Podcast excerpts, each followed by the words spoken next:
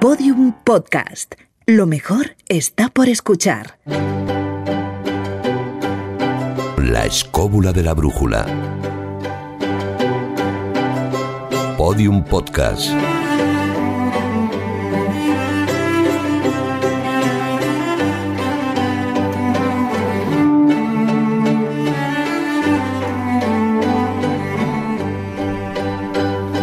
Me han avisado escobuleros de que el programa de hoy puede tener un alto contenido polémico. Voy a corroborarlo. David Sentinella, ¿qué tal? ¿Es así?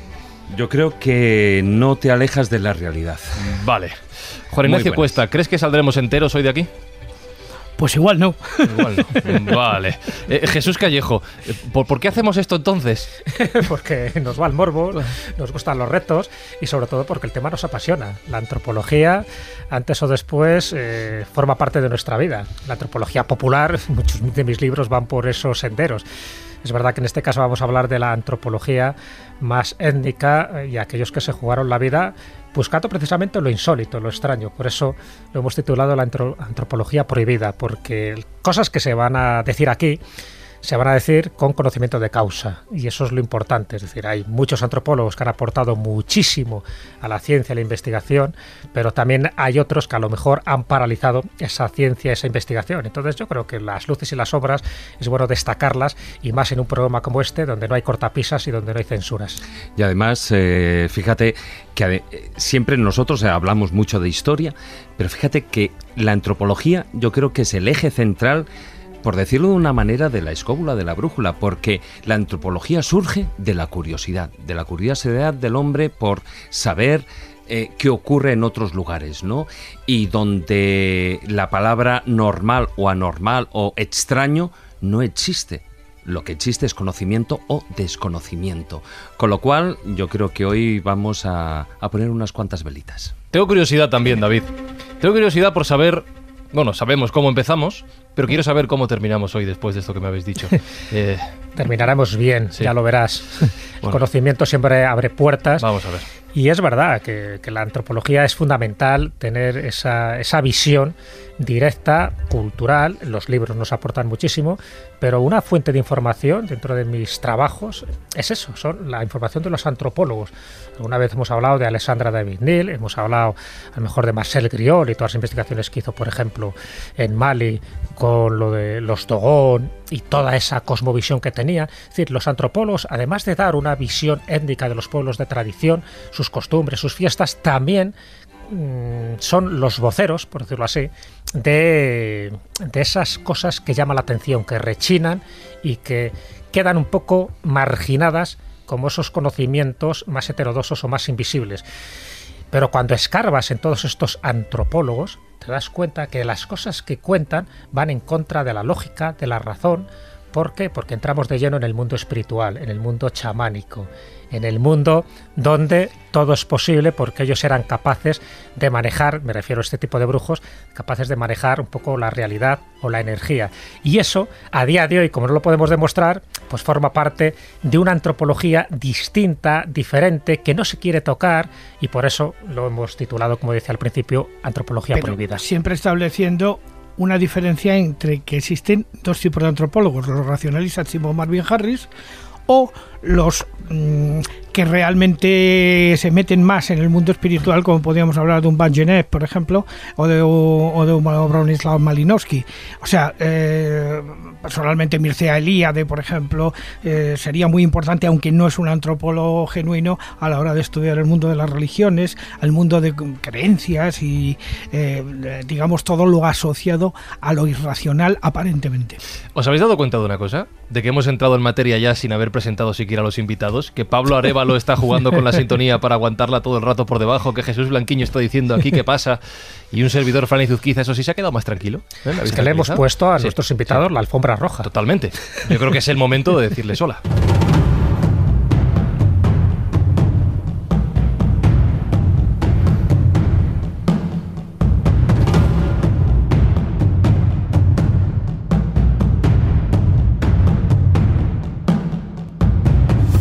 Dos invitados que además son dos veteranos escobuleros. Voy a ir de lo más próximo aquí a mí en la mesa. a lo más lejano. Jesús Ejido, es, ya le conocéis, Escobuleros, programa 188, podéis volver atrás, Acacor y otros enigmas del Amazonas. Es médico, pero yo voy a decir sobre todo que es viajero, que es hombre de mundo. Hola Jesús, ¿cómo estás? Hola, muy buenas tardes a todos. Es, es un placer estar aquí con vosotros. Y Juan Antonio Sanz, al que habéis escuchado hace muy poquito también aquí en la escóbula de la brújula. ¿Qué tal? ¿Cómo estás? Pues muy bien, aquí experimentando las sensaciones antropológicas entre tanto espécimen interesante. Eh, la frase de que el programa de hoy iba a ser polémico me la ha dicho Jesús Ejido. Así que Jesús, por favor, defiéndete. Le estamos señalando Sí, con el sí, dedo. sí. Ha sido tú, ha sido tú. Sí, sí, sí, sí, sí. Eh, yo, yo, yo confieso, sí, he un programa polémico porque mi experiencia con la antropología y los antropólogos, más bien que con antropología, es eh, blanco y negro. Es decir, yo he conocido antropólogos geniales y, y gente muy, muy, muy consolidada y muy fehaciente a su trabajo y otros que verdaderamente eran el mismísimo diablo de la antropología y que hicieron más mal que bien. Entonces yo quiero dar un poquito de cal y otro poquito de arena para que vean que las cosas no son todo blanco ni son todo negros. Es un gris matizado que es la realidad. Eh, Juan Antonio está con sus cuadernos, de, las que yo- de los que ya hemos hablado aquí en la escóbula, está con papel y boli. Yo no sé si estás dispuesto a tomar nota de nombres y lugares o vienes también a aportar algunos casos. Sí, sí, y además puedo contaros una experiencia propia de, eh, de haberme encontrado con muchos antropólogos. Yo siempre he pensado, como periodista que soy, que los antropólogos son en realidad periodistas frustrados. ¿Mm? Lo único, ellos van a donde todo el mundo querría ir, pero además con carnet. Eh, a ellos no se les pone con pinzas lo que dicen sobre chamanes, brujas, en cambio a cualquier periodista dirá, bueno, ya está inventando cosas. Entonces, desde el mundo del periodismo les tenemos ciertamente un, poco de envidia y mucha admiración, sí. Yo creo que lo tenemos todo listo para empezar. Lo tenemos todo. Yo creo que resaltar que estamos ante un periodista y un médico, pero los dos ante todo son viajeros, viajeros con mayúsculas y por lo tanto se han metido en esos lugares, esas, esos pueblos, esas aldeas, esas etnias, donde han visto de cerca, precisamente por sus profesiones, han visto de cerca lo que hacen los antropólogos y ellos, de alguna manera, también han hecho de antropólogos. Por eso digo que es muy importante los testimonios que nos han traído, que los vamos a poner sobre la mesa, porque no son personas que hablan de oídas, sino que hablan porque han vivido como viajeros que son, como enamorados de la vida, como decía Hemingway, ¿no? que se han mezclado estrechamente con la vida y lo que han vivido, lo que han participado, lo que han registrado, lo que han escrito, yo creo que es muy importante porque en sitios donde han estado, las cosas que han descubierto, lo que les han contado, no lo cuentan los demás. Entonces yo creo que también es muy importante en este programa la vivencia, la anécdota, esa, ese acercamiento vivencial que han tenido ellos con este mundo de la antropología. Y sabéis una de las mejores cosas de la radio, de los podcasts escobuleros, que podemos ir a cualquier lado del mundo y de la historia sin quitarnos los auriculares. La escóbula de la brújula. Un podcast para viajar con la mente despierta.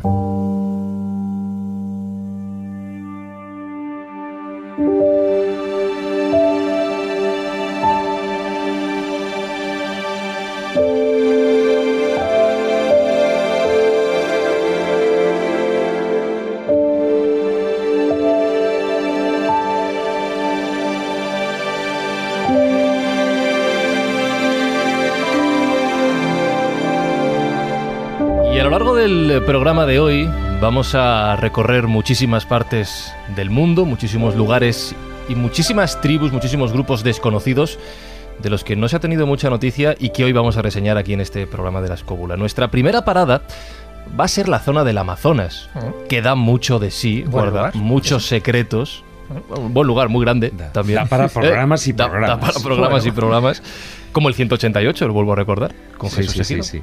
Porque, a ver, es que el Amazonas, eh, el territorio que ocupa es que es, Es un toda Europa. continente en sí, es que es toda Europa. claro. Entonces, además, es que está limítrofe con un montón de países y, lógicamente, da cabida a un montón más Muchísimo, de etnias claro. y de pueblos, algunos de ellos pues que han sido recientemente descubiertos, o sea, tampoco hay que alejarse mucho. ¿no?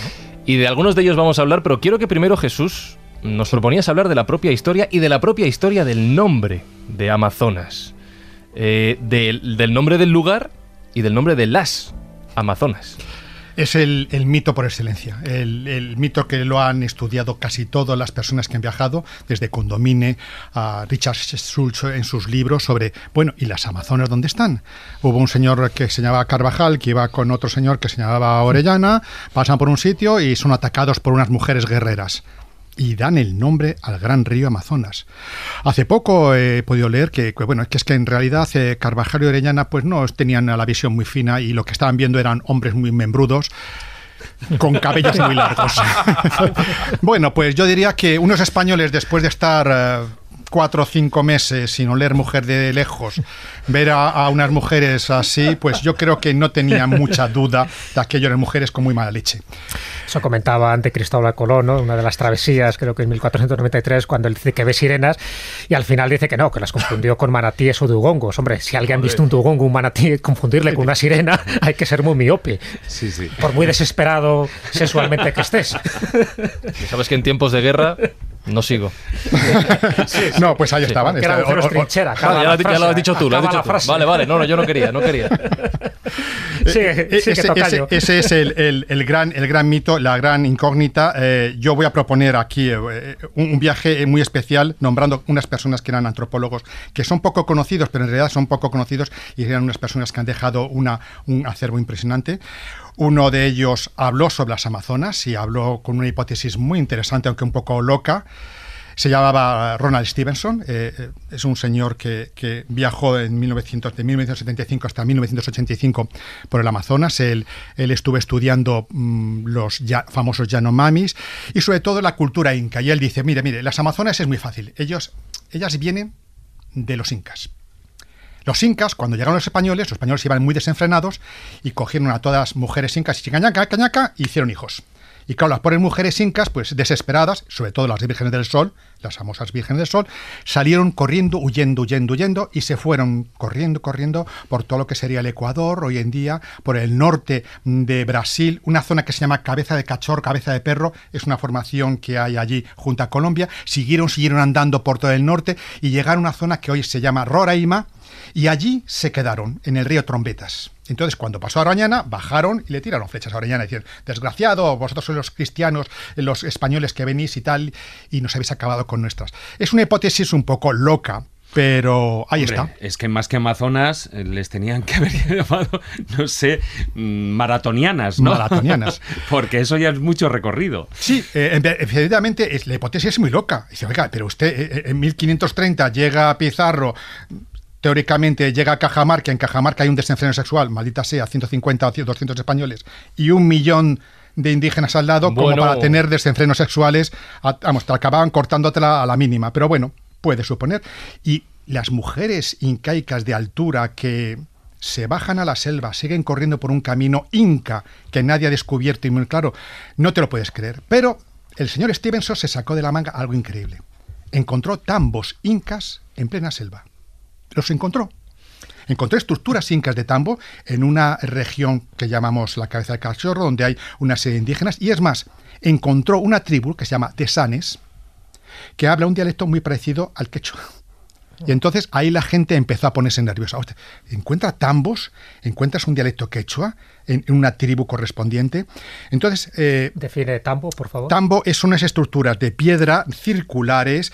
Eh, están separadas 20 kilómetros, que eran lo que los corredores indígenas incaicos, que llaman chasquis, eran la distancia que corría en, en, un determinado tiempo. Ellos iban de tambo a tambo, es decir, de esas estructuras, corriendo de uno al otro, iban pasándose los mensajes hasta llegar a un punto determinado, que podemos decir que es Roraima. Luego contaremos que hay una historia muy increíble allí.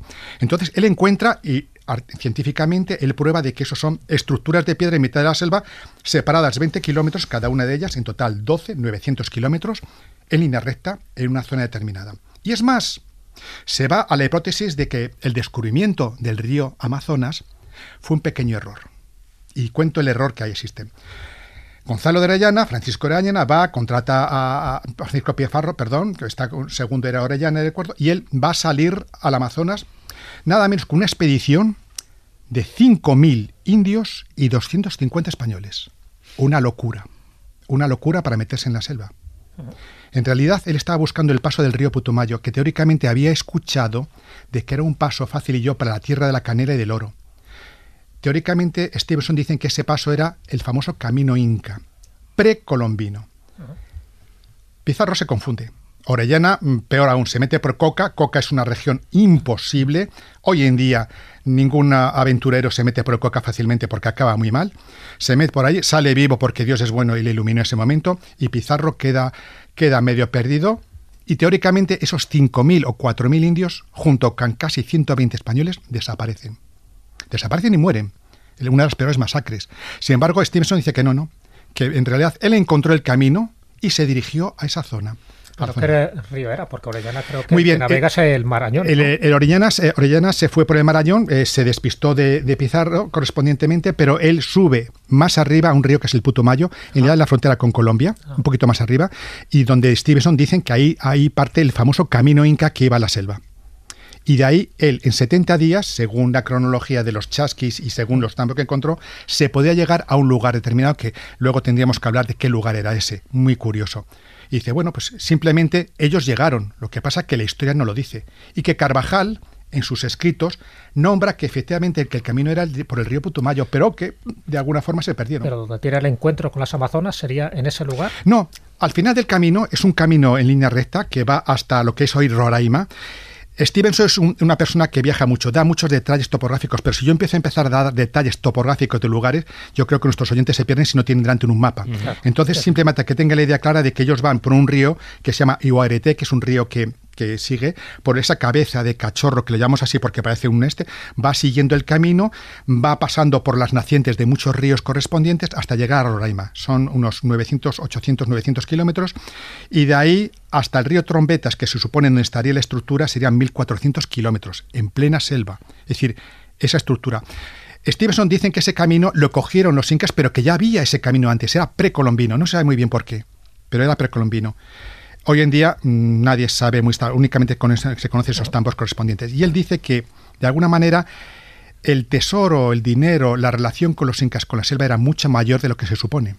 Y que estábamos llegando a que ellos llegaron hasta Amapá, hasta el Atlántico.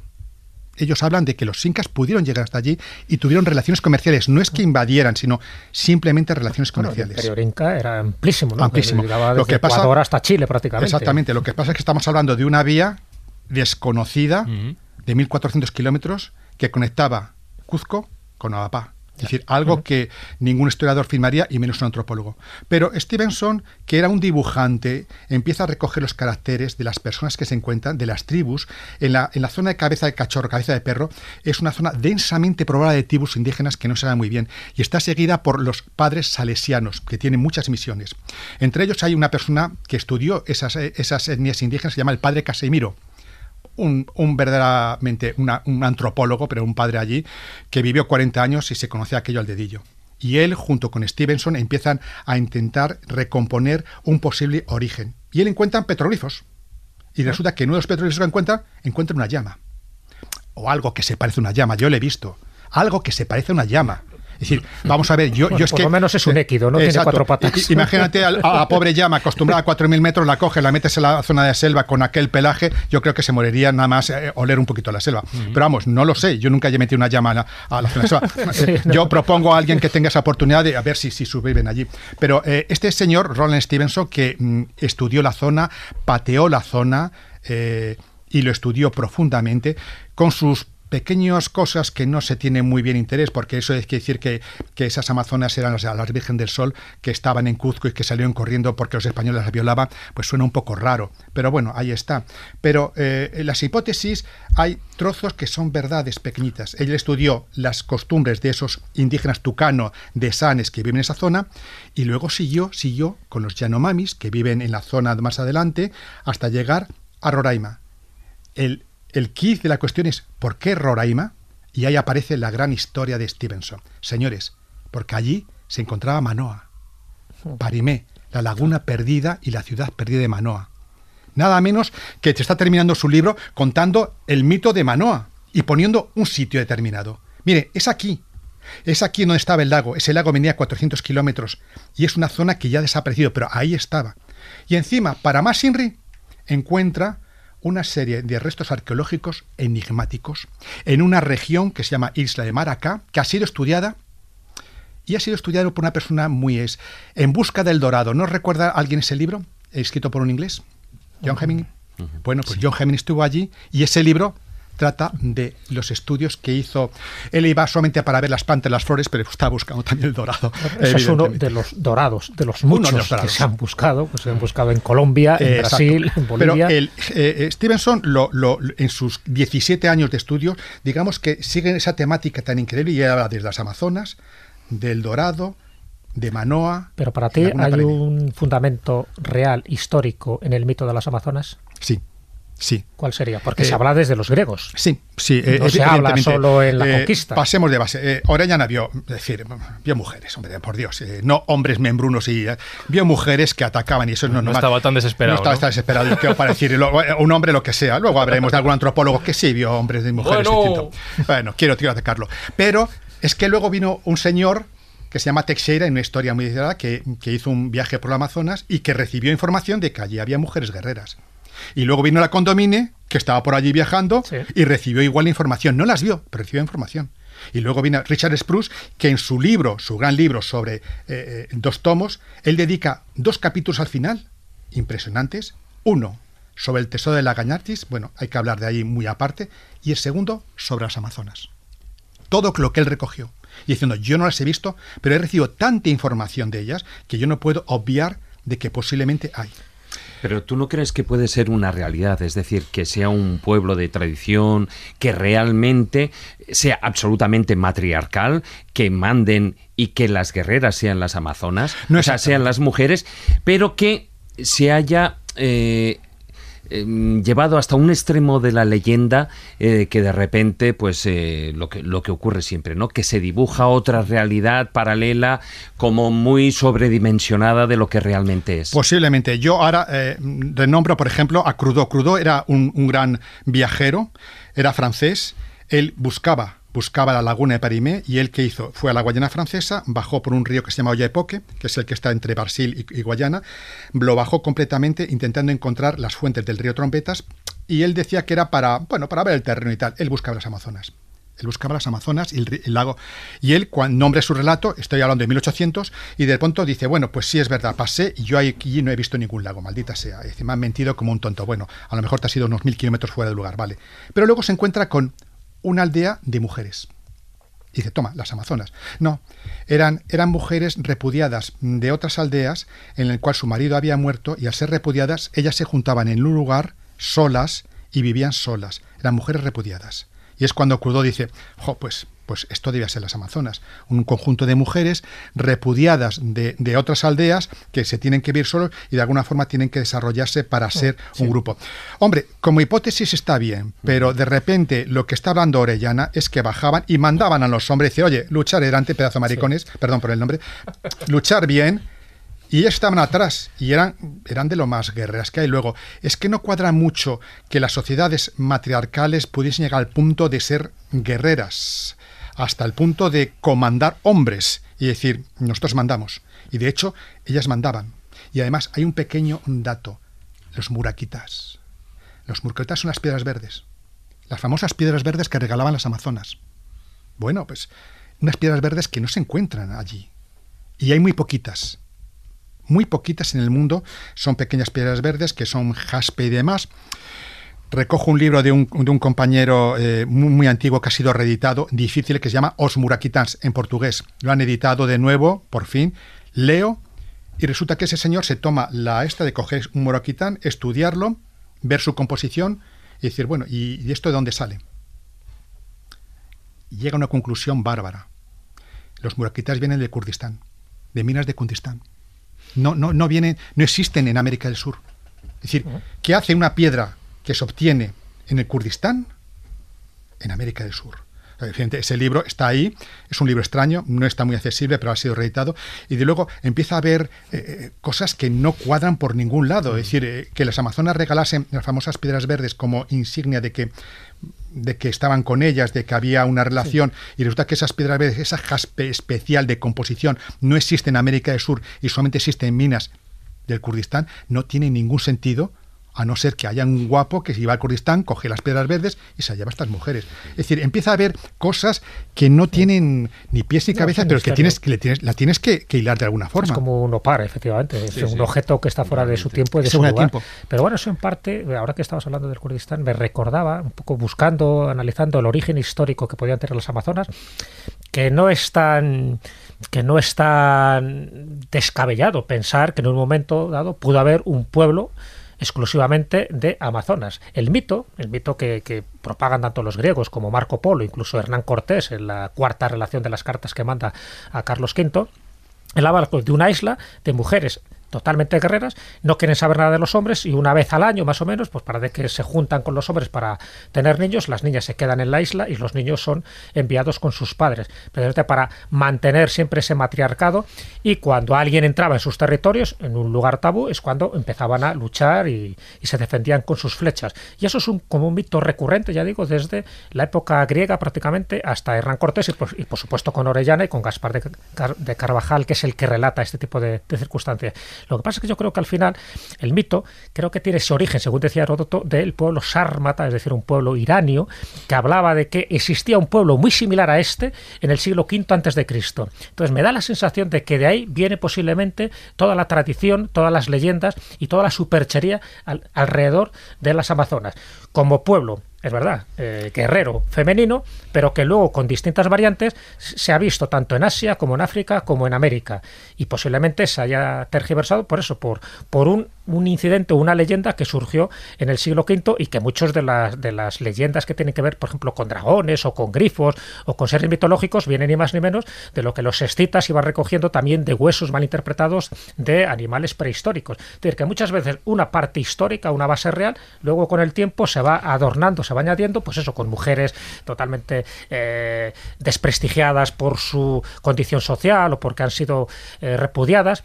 Y eso va alimentando un poco el mito, que es un poco también lo que pasa, eh, salvando las distancias, con el mito del hombre lobo, con el mito del vampiro o con el mito del sacamantecas, como con incidentes históricos concretos se va realimentando un viejo arquetipo que siempre ha formado parte del inconsciente colectivo. Es muy interesante porque, por ejemplo, en el año 2011, cuando con Pablo Villarrubia, nuestro compañero, eh, viajamos por el sur de Siberia, en la zona de Altai, íbamos siguiendo, entre otras, entre otras leyendas, el tema de los escitas.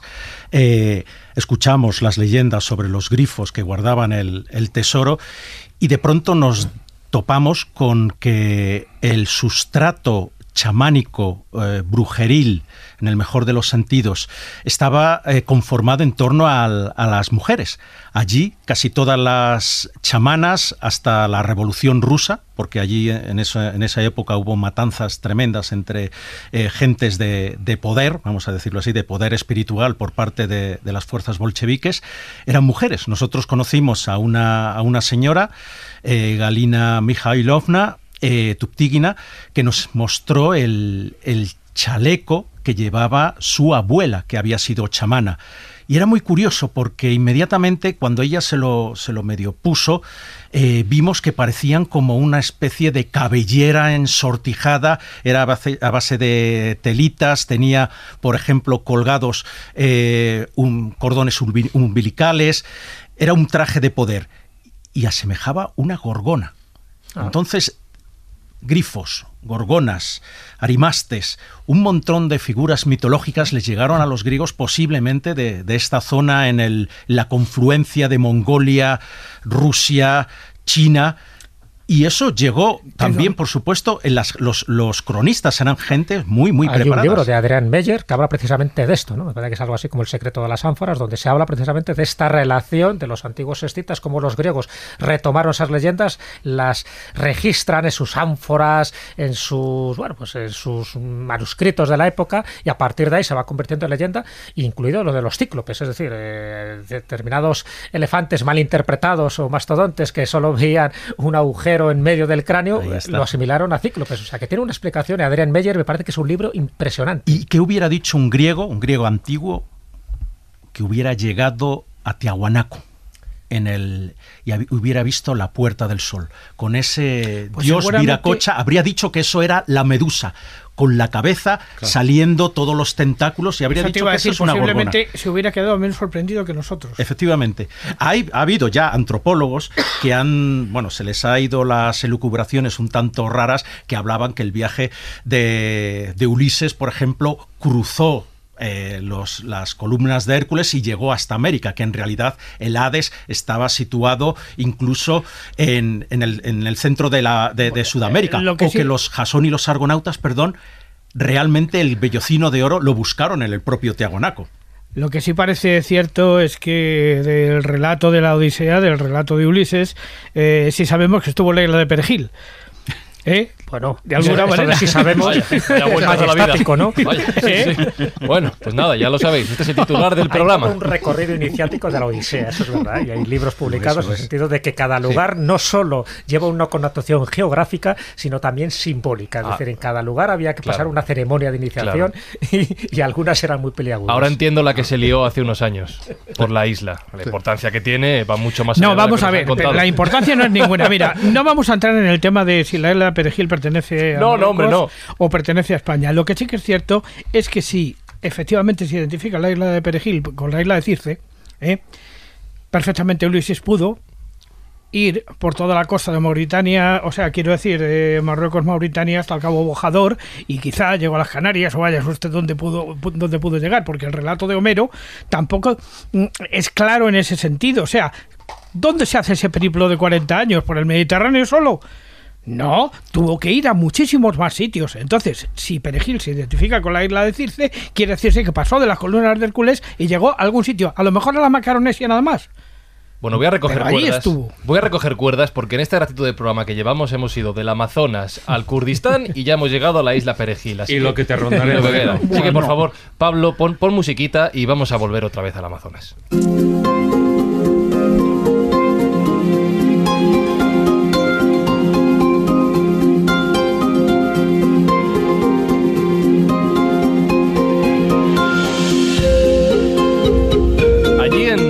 Brasil encontramos, bueno, una tribu, lo podrá- ahora me dirás el término correcto, una civilización, como lo quieras llamar, Jesús, que ya has mencionado, los Yanomamis. Sí. Y no sé si preguntarte por ellos, Mm. que supongo que nos hablarás de ellos, Viví, viví con ellos durante bastante tiempo, bueno, bastante o tiempo. sí preguntarte por cómo les hemos conocido y qué ha pasado con ellos.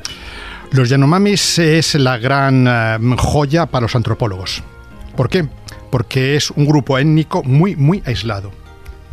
De los más aislados que se puede encontrar en el mundo. Creo que solamente en Papua Guinea, Papua Nueva Guinea puedes encontrar algunos grupos étnicos Deja que te apostille una cosilla. Eh, y a los que se puede acceder. Sí, a los que se puede acceder. Porque hay otras, luego ya hablaremos, Eh, ¿no? ah, muy bien, Hay otros sí. como Sentinel del Norte, etcétera, que no. etcétera, que se- sí que son verdaderos diamantes para los antropólogos, pero es que a ver quién es el guapo que, que En, accede en ahí. Perú existen los que se llaman los no contactados, que junto con los Sentinel podemos charlar un poco. Son los no contactados o los que no quieren ser contactados. Ujú. Y, y- y ha habido muchos problemas. Con los Yanomamis también hay algunos que no quieren ser contactados y te ponen muy mala leche cuando van a por ellos. Yo contacté con ellos, son un grupo étnico que están en Brasil y en Venezuela, más en Venezuela y menos en Brasil, ¿de acuerdo? Son más numerosos. Contactaste con ellos en tu calidad de médico. En calidad de médico, es decir, si yo no soy médico, sobre todo médico brasileño y, y credenciado por la FUNAI, desde luego que no puedo tocar ninguno. Antes, cuando Ronald Stevens estaba haciendo sus correrías, fue la gran correría donde los garimperios entraron en la zona y acabaron con muchos de ellos. A partir de 1980 y algo, Color de Melo declaró el Parque Nacional Yanomami, punto. Nadie puede entrar si no era por permiso de la FUNAI. Pero siguieron entrando los garimpeiros. Eh, se, iban detrás de ellos, sí, mucho menos. Es decir, que la gran correa de garimpeiros fue tan grande que Roraima, el aeropuerto de Roraima, era el pu- aeropuerto más movimentado en el mundo entero. Iban avionetas saliendo y entrando para todos los garimpos para buscar oro. Figúrate, el aeropuerto de Roraima, el más movimentado del mundo. Hoy en día ya no. Entonces yo entré en ellos, yo entré en una zona determinada y yo no conozco todo, toda la zona de Yanomami, es muy extensa, sobre todo la parte de Venezuela. Entre lo que llamamos nosotros vacias. Vacias son ríos que van hacia las zonas Yanomamis, entonces cada río pues eh, es una vacia. Yo entré en una vacia que se llama Vacia del río Padaueri. Muy contrastado con la historia de Karl Ruger y su tortuguita Y a- y a que iba puesta y a Cacor. Muy contrastado porque ahí entró eh, tanto el, el- el- pirata Tatún Canaran cuando se podía entrar. Bueno, Ah, por ahí entró. y el pirata asesino, Canaran. y asesino, ¿no? Él entró por allí y yo tuve la suerte de contratar al guía que había también estado con Tatún Canaran y me contó muchas historias. Bueno, yo entré con ellos, eh, estuve con ellos hablando, eh, fui a los Chaponos, que son donde ellos viven, son zonas aisladas. El Yanomami, como decíamos nosotros, él, él- él no vive, él se esconde. Es decir, está en las zonas más inaccesibles de los ríos. Uno empieza a subir un río y llega, eh, después de la canoa, va a una canoa más pequeña y luego sigue andando unos cuantos kilómetros con el agua y al final se encuentra el chapón ahí escondido. Es decir, primitivamente este pueblo no se sabe muy bien de dónde vino.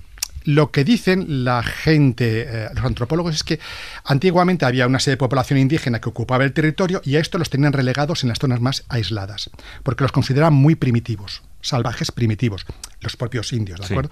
Cuando desaparecieron esta población, los yanoes respondieron sus posiciones. Esto ocurrió, figuraros, a partir de 1950. Fíjate que es ayer mismo. Ellos empezaron a crecer, siendo la población mm, indígena una de las poblaciones más importantes que hay. Y todavía siguen aislada.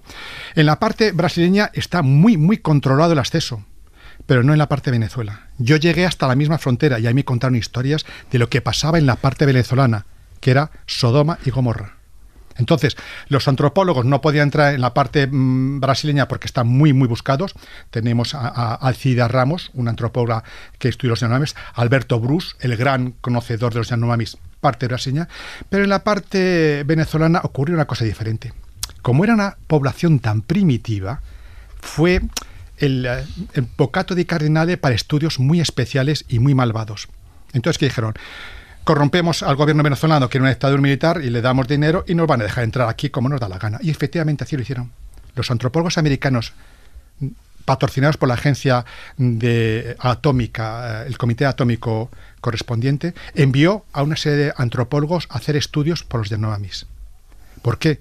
Porque era una población tan aislada que había dos tipos de estudios muy interesantes para ellos. Un primer estudio era para saber si ellos tenían alguna, eh, en la época de los isótopos, lo- el beneficio de los isótopos, estamos hablando del de final de la Segunda Guerra Mundial, Hiroshima, Nagasaki, los, los, eh, los militares empiezan a pensar, bueno, ¿y, y estos isótopos que ahora hay por ahí, cómo actúan con las personas? El yodo, ¿qué pasa con él? El hierro, el cobalto, el estroncio radiactivo 90, ¿qué pasa con él? Empezaron a hacer eh, eh, experimentos en- con los militares y no militares, porque para eso eran americanos, pero necesitaban la aprobación de control una población intocable, que nunca había estado en contacto con ni un isótopo. Los Yanomamis, que estaban más, perdidos del mundo. Entonces, estos antropólogos se fueron todos contentos a sacar la sangre y a coger trocitos de hueso de Yanomami para estudios. Pero los Yanomamis tienen sus creencias. Ellos no permiten sacar sangre de la vena. Yo para hacer los estudios de malaria les pinchaba en el dedito y eso me dejaban con mucho cuidado, pero jamás una extracción de sangre. Está prohibido, era un líquido muy importante para él. Entonces, ¿qué hacían ellos? Los compraban, llegaban con un avión de carga, lo depositaban en un aeropuerto, se subían río arriba pagando gente y dice, mira, una escopeta, una escopeta por un poquito de sangre. Jolines. Y tú vas a una población que están con hachas de piedra y flechas y le das una escopeta para matar, jolines, se volvían locos. Hombre, yo aquí cazo y como soy más fuerte, cazo más, tengo más elementos, tengo tres mujeres en vez de dos o una. Entonces, creabas grupos de poder. Quien tenía la escopeta era grupo de poder, jefe de la tribu, quien no tenía escopeta, a morirse de asco. Crearon problemas. Trajeron enfermedades. Una gran epidemia de sarampión. Les importó una mierda. Les una- Es más, encima fueron con vacunas de las peores. Es decir, ya tenían dinero y cogieron la vacuna peor de sarampión y la empezaron a poner. En vez de coger una buena, que es la que hay, cogieron la peor, con lo cual diseminaron más el sarampión. Y así fueron haciendo barbaridades entre la población Yanomami a costa de qué? De comprar voluntades. Pero hubo aún plus, estoy, y estoy hablando, y doy nombres y apellidos, Napoleón Chagnon fue un antropólogo más canalla que ha existido. Y está ahí y es uno de los popes. Que uno va a Google, pone Napoleón Chagnon y ya verás como allí. Pero hubo otros más, aún más perversos. Jacques Lissard, el gran antropólogo eh, seguido por, por muchas personas y que más ha publicado Yanomamis. Ese entró allí y quiero, quiero estudiar la población Yanomami. Pero este señor tenía unos gustos muy especiales, demasiado especiales. Él entró allí y él quería hacer un árbol genealógico de los pobres Yanomamis. Los Yanomamis nunca dan su nombre. Su nombre verdadero nunca lo dan porque se creen que si dan el nombre verdadero, su espíritu muere. Entonces yo para vacunarlos tenía nombres, pues no te imaginas, Pedro, Antonio, Jacques, cosas así. Con lo cual, como les gustaba mucho cambiar de nombre, cuando iba el siguiente año a vacunar, me habían cambiado el nombre y me cagaba en la madre que los había parido porque no había de qué forma. Entonces, yo un poco brutillo los marcaba. Con una tinta le ponía números en el brazo Ya. para saber si yo lo había vacunado o no vacunado, Claro. porque si no me volvía loco. Pero este quería saber los nombres. Quería saber sus nombres. ¿Y qué hizo? Pues lo mismo que hizo el Chaproño. Fue comprando voluntades. Este, este antropólogo vivió en, en chaponos, vivió con ellos. Yo cuando voy a, a- iba allí, yo vivía aparte de los chaponos, por ética y porque yo soy europeo civilizado y tengo otras costumbres. Nunca entré en un chapono salvo para tratamiento. Yo vivía fuera del chapono. Pero este vivió dentro y se vestía de Yanomami. Y empezó a coger gustillo a unas costumbres Yanomamis. ¿Qué era? Eh, le gustaban los jovencitos. Ya. Hay, hay- hay- bueno, eh, yo, Ahí te esperaba yo. yo eh, sé algunas palabras Yanomami, perdón, sé, sé malas palabras porque mi, mi- mi guía, que era, era Yanomami, por la noche bebía un poco y nos contaba las palabras feas de los Yanomamis. Hay una palabra Yanomami que es Nebawara. Nebawara es... eh, se, se refiere al sexo femenino, es hacer, es hacer el amor, el sexo femenino. Literalmente se llama comer el sexo femenino, Nebaguara, pero se refiere a hacer eh, el acto sexual. Lisar era conocido por los Yanomamis con la palabra Bosi Nebawara. ¿Qué quiere decir Bosi? Culo. Ahí va. Eh, vamos a ver, le encantaba a este señor hacer homosexualidad con los Yanomamis, O, con los jovencitos. o pederastia. Pedastria, porque bueno, eh, te da igual, decir, eh, vamos a ver, joven o viejo, yo creo que este iba hasta, hasta el perro Yanomami se lo tiraba. Es decir, eh, era un degenerado y de hecho fue, fue vilipendiado por muchos. Y de hecho hubo un señor, y yo recomiendo este libro como so- solamente también para, los periodistas, porque él habla de, de periodistas y también de antropólogos. Se llama En el nombre de la civilización, Patrick Terny. Es un gran libro, un gran libro. Ese señor eh, divulgó lo que estaba pasando allí. Estoy hablando del año 60, 70 y 80, ¿eh? Eh, también 90. Desgraciadamente eso ya ha pasado, ya ese señor Lisor seguramente estará muerto, sino que el diablo se lo lleve, pero de alguna manera lo, lo recalcó. Esto es lo que ha pasado. A Lisor se le coñaba como Bosi Newaguara porque le gustaba pedastia con los niños Yanomamis y con todo. Y, y contó muchas historias, por ejemplo, de que este Sañón, después de hacer los estudios, a, empezó a estudios eugenéticos. ¿Qué estudios eugenéticos? Pues vamos a ver. Figúrese eh, la perversión que puede llegar a la situación. Yo tengo una población primitiva que no ha cambiado genéticamente en milenios. Su genoma, su DNA, es primitivo, es casi puro, virgen. No, no ha sido contaminado con los genes nómenas en que ha habido, y se han dado cuenta ahora con el hecho del genoma humano, que ha habido eh, cambios, ha habido genes que han entrado que son perversos, que pueden matar a una persona, que limita No, estos son genéticamente eh, hacían hibridación entre ellos mismos, con lo cuales no Sí, ha cambiado. era el endogamia, por lo tanto no Exacto. Con lo cual externa. tienen el patrón genético más puro para comparar con otros. La pureza genética. Vamos, si imagínense que, que- que ahora yo envío a Marte a un grupo de personas, ¿a qué voy a enviar? A los que tienen en su genoma alteraciones genéticas que detecto que pueden en un futuro haber alteraciones, o aquellos que son más puros genéticamente que sé que no va a haber problemas. Hago una elección genética, la eugenesia. ¿En relación a qué? A que yo ya tengo una población virgen que sé cómo tiene que ser y son los Yanomamis. Estos estudios perversos se hicieron. Se hicieron por los americanos. Y se hicieron por los antropólogos- que llevaron Claro, el material los genético. mismos que luego se quejan de, De todas Klaus las Barbie. pruebas que se hicieron en los campos de concentración. En definitiva, es otra manera de hacerlo. Fíjate, a mí me está recordando un poquitín, y antes está, he lanzado el nombre de Sentinel del Norte, esa isla que yo creo que se ha hecho popular, sobre todo porque últimamente, bueno, pues hubo... Es tu isla, ¿no? Sí, no, a- La de aparte, Sentinel. bueno, yo, yo francamente por ahí no, David no Sentinel. pienso pasarme, no pienso pasarme, pero sí desde que, bueno, hace poco, pocas semanas apareció por ahí un chico americano que quería... un misionero. Un misionero. Un misionero eh, que iba pidiendo el martirio. Exactamente. claro. Sí, no, Que y lo, que y los lo de- encontró. allí no son muy amables, ¿no? Y lo encontró. No, la verdad es que no, porque no aceptan eh, la, la civilización, no aceptan, pero incluso ni las de otras tribus de la zona. Ajá. Pero al hilo de lo que estaba diciendo Jesús, por ahí, por ejemplo, los de la isla de Sentinel del Norte se considera que por sus características físicas y genéticas, los estudios eh, coinciden con los de los pueblos eh, africanos de hace 50.000, de 55.000, perdón, a 60.000 años. Imagínate, estamos hablando de un ADN prácticamente puro con lo que sería hoy en día.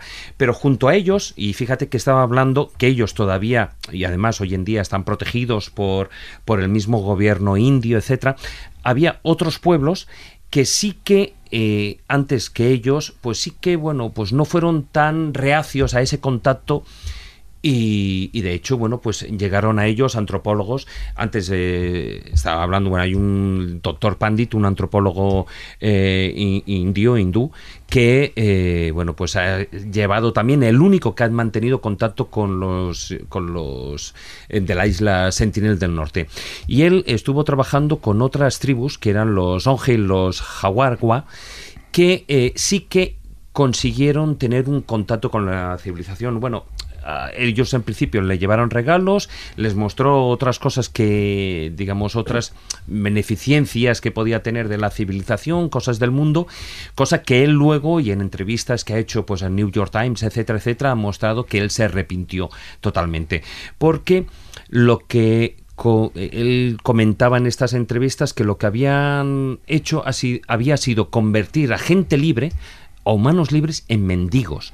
Porque ellos les llevaron allí, por ejemplo, eh, dos cosas que para, para estos pueblos fueron como droga, que era el arroz y el azúcar.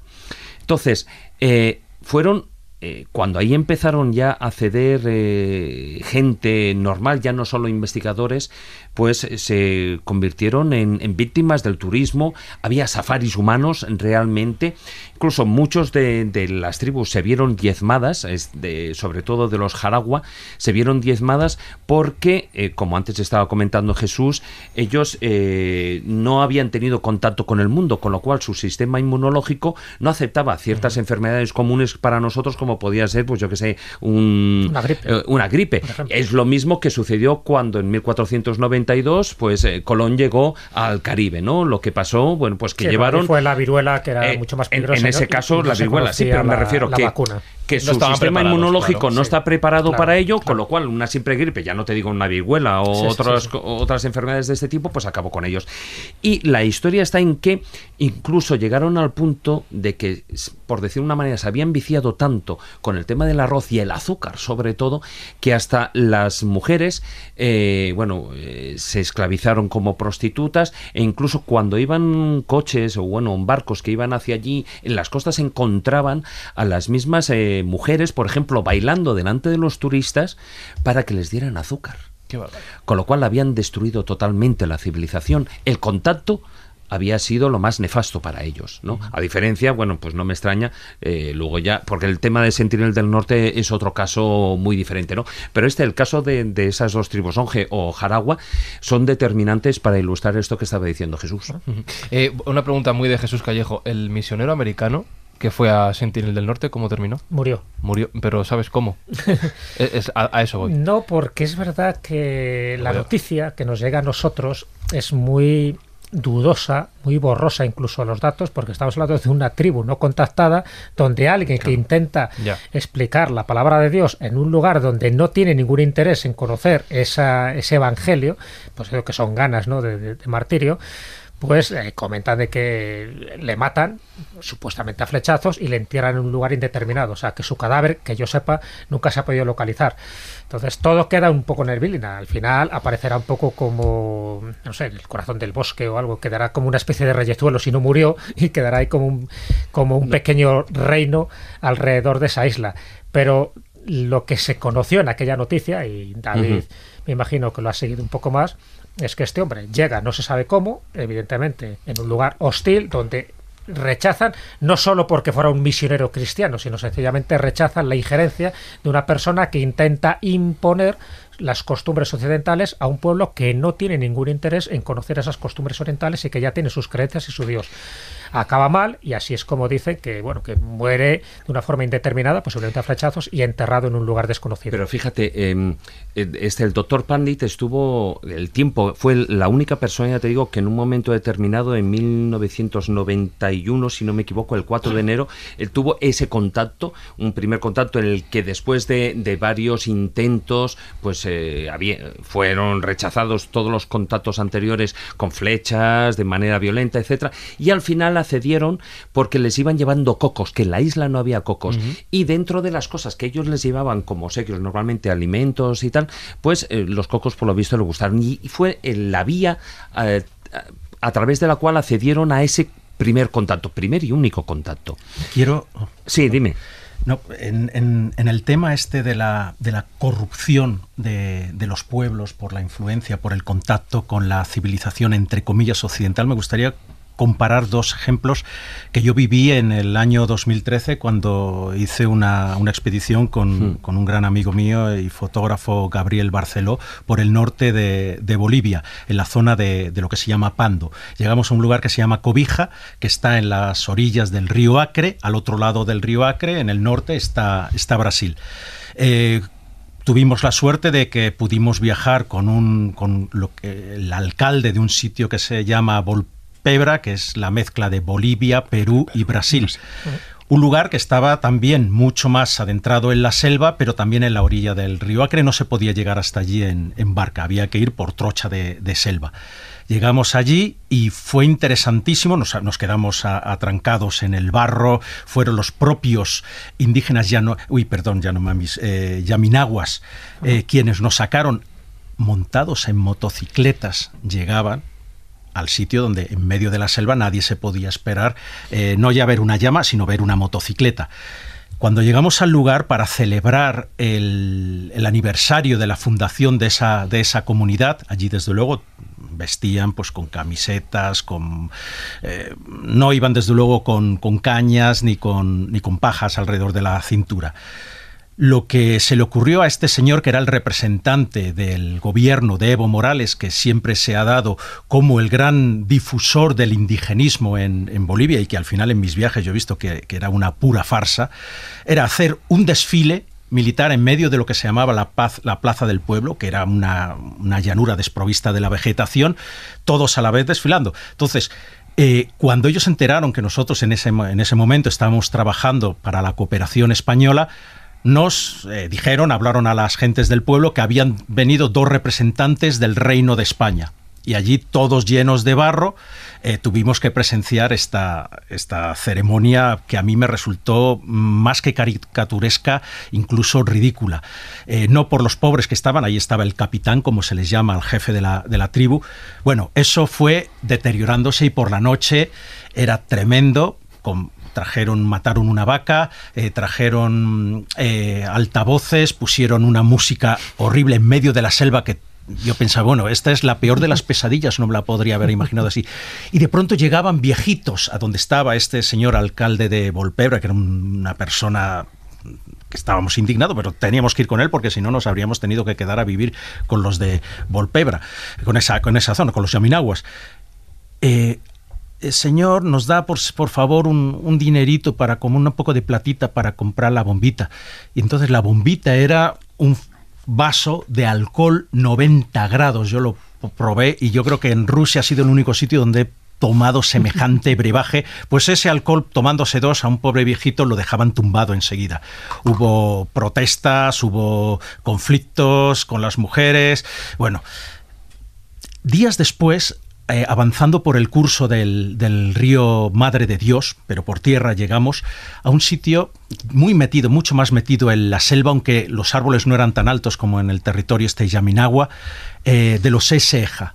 Y era todo lo contrario. Los Eseja no nos ofrecieron arroz porque ya no tenían arroz. Me ha, hecho me ha sido muy interesante lo que has contado del tema del arroz. En todos los otros núcleos de poblaciones te daban arroz y un trozo de carne que, si veías a un pobre perro por ahí escuálido se lo dabas inmediatamente, pues no lo podías desgarrar con los, con los dientes.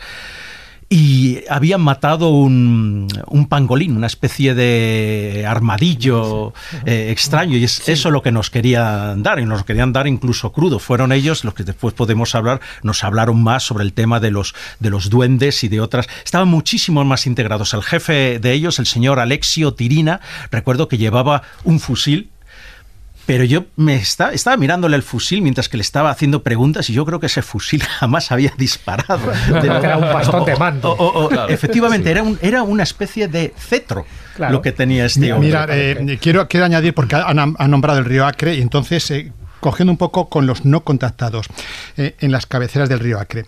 había un padre que es padre Pauliño. El padre Pauliño vivía en Boca de Acre. Boca de Acre está en, el departamento de Acre, en el río Acre. Él era un padre que vivía 40 años de origen italiano. Y él, él eh, su forma de trabajar era coger a un barquito, se iba por el río Acre durante meses y a todas las comunidades les iba dando cosas, les iba indicando que cultivasen, les iba haciendo proselitismo. Bueno, 40 años después todas las comunidades indígenas, casinaguas y demás, le adoraban a Padre Paulinho. Y él eh, sabía que en las cabeceras del río Aque había unos no contactados que se llamaban, que los llaman mascos, no son mascos, porque es un nombre Mascopiro. Mascopiros, pero son los no contactados famosos. Yo estuve, eh, tuve relación con los famosos mascopiros que salieron en 1900, las tres mujeres, y es una historia aparte, no quiero enrollarme, pero es los no contactados. Los famosos mascos no contactados que es el gran misterio. Son unas gentes que van por las cabeceras de los ríos, Acre y demás, y, que mm, convoca pues eh, la necesidad de que un antropólogo un contactado es la maravilla. Entonces, este, él, lo conocía, pero como son, no quieren contactar, pues el padre Paulinho nunca entró con ellos, pero los conocía, sabían que estaban por allí.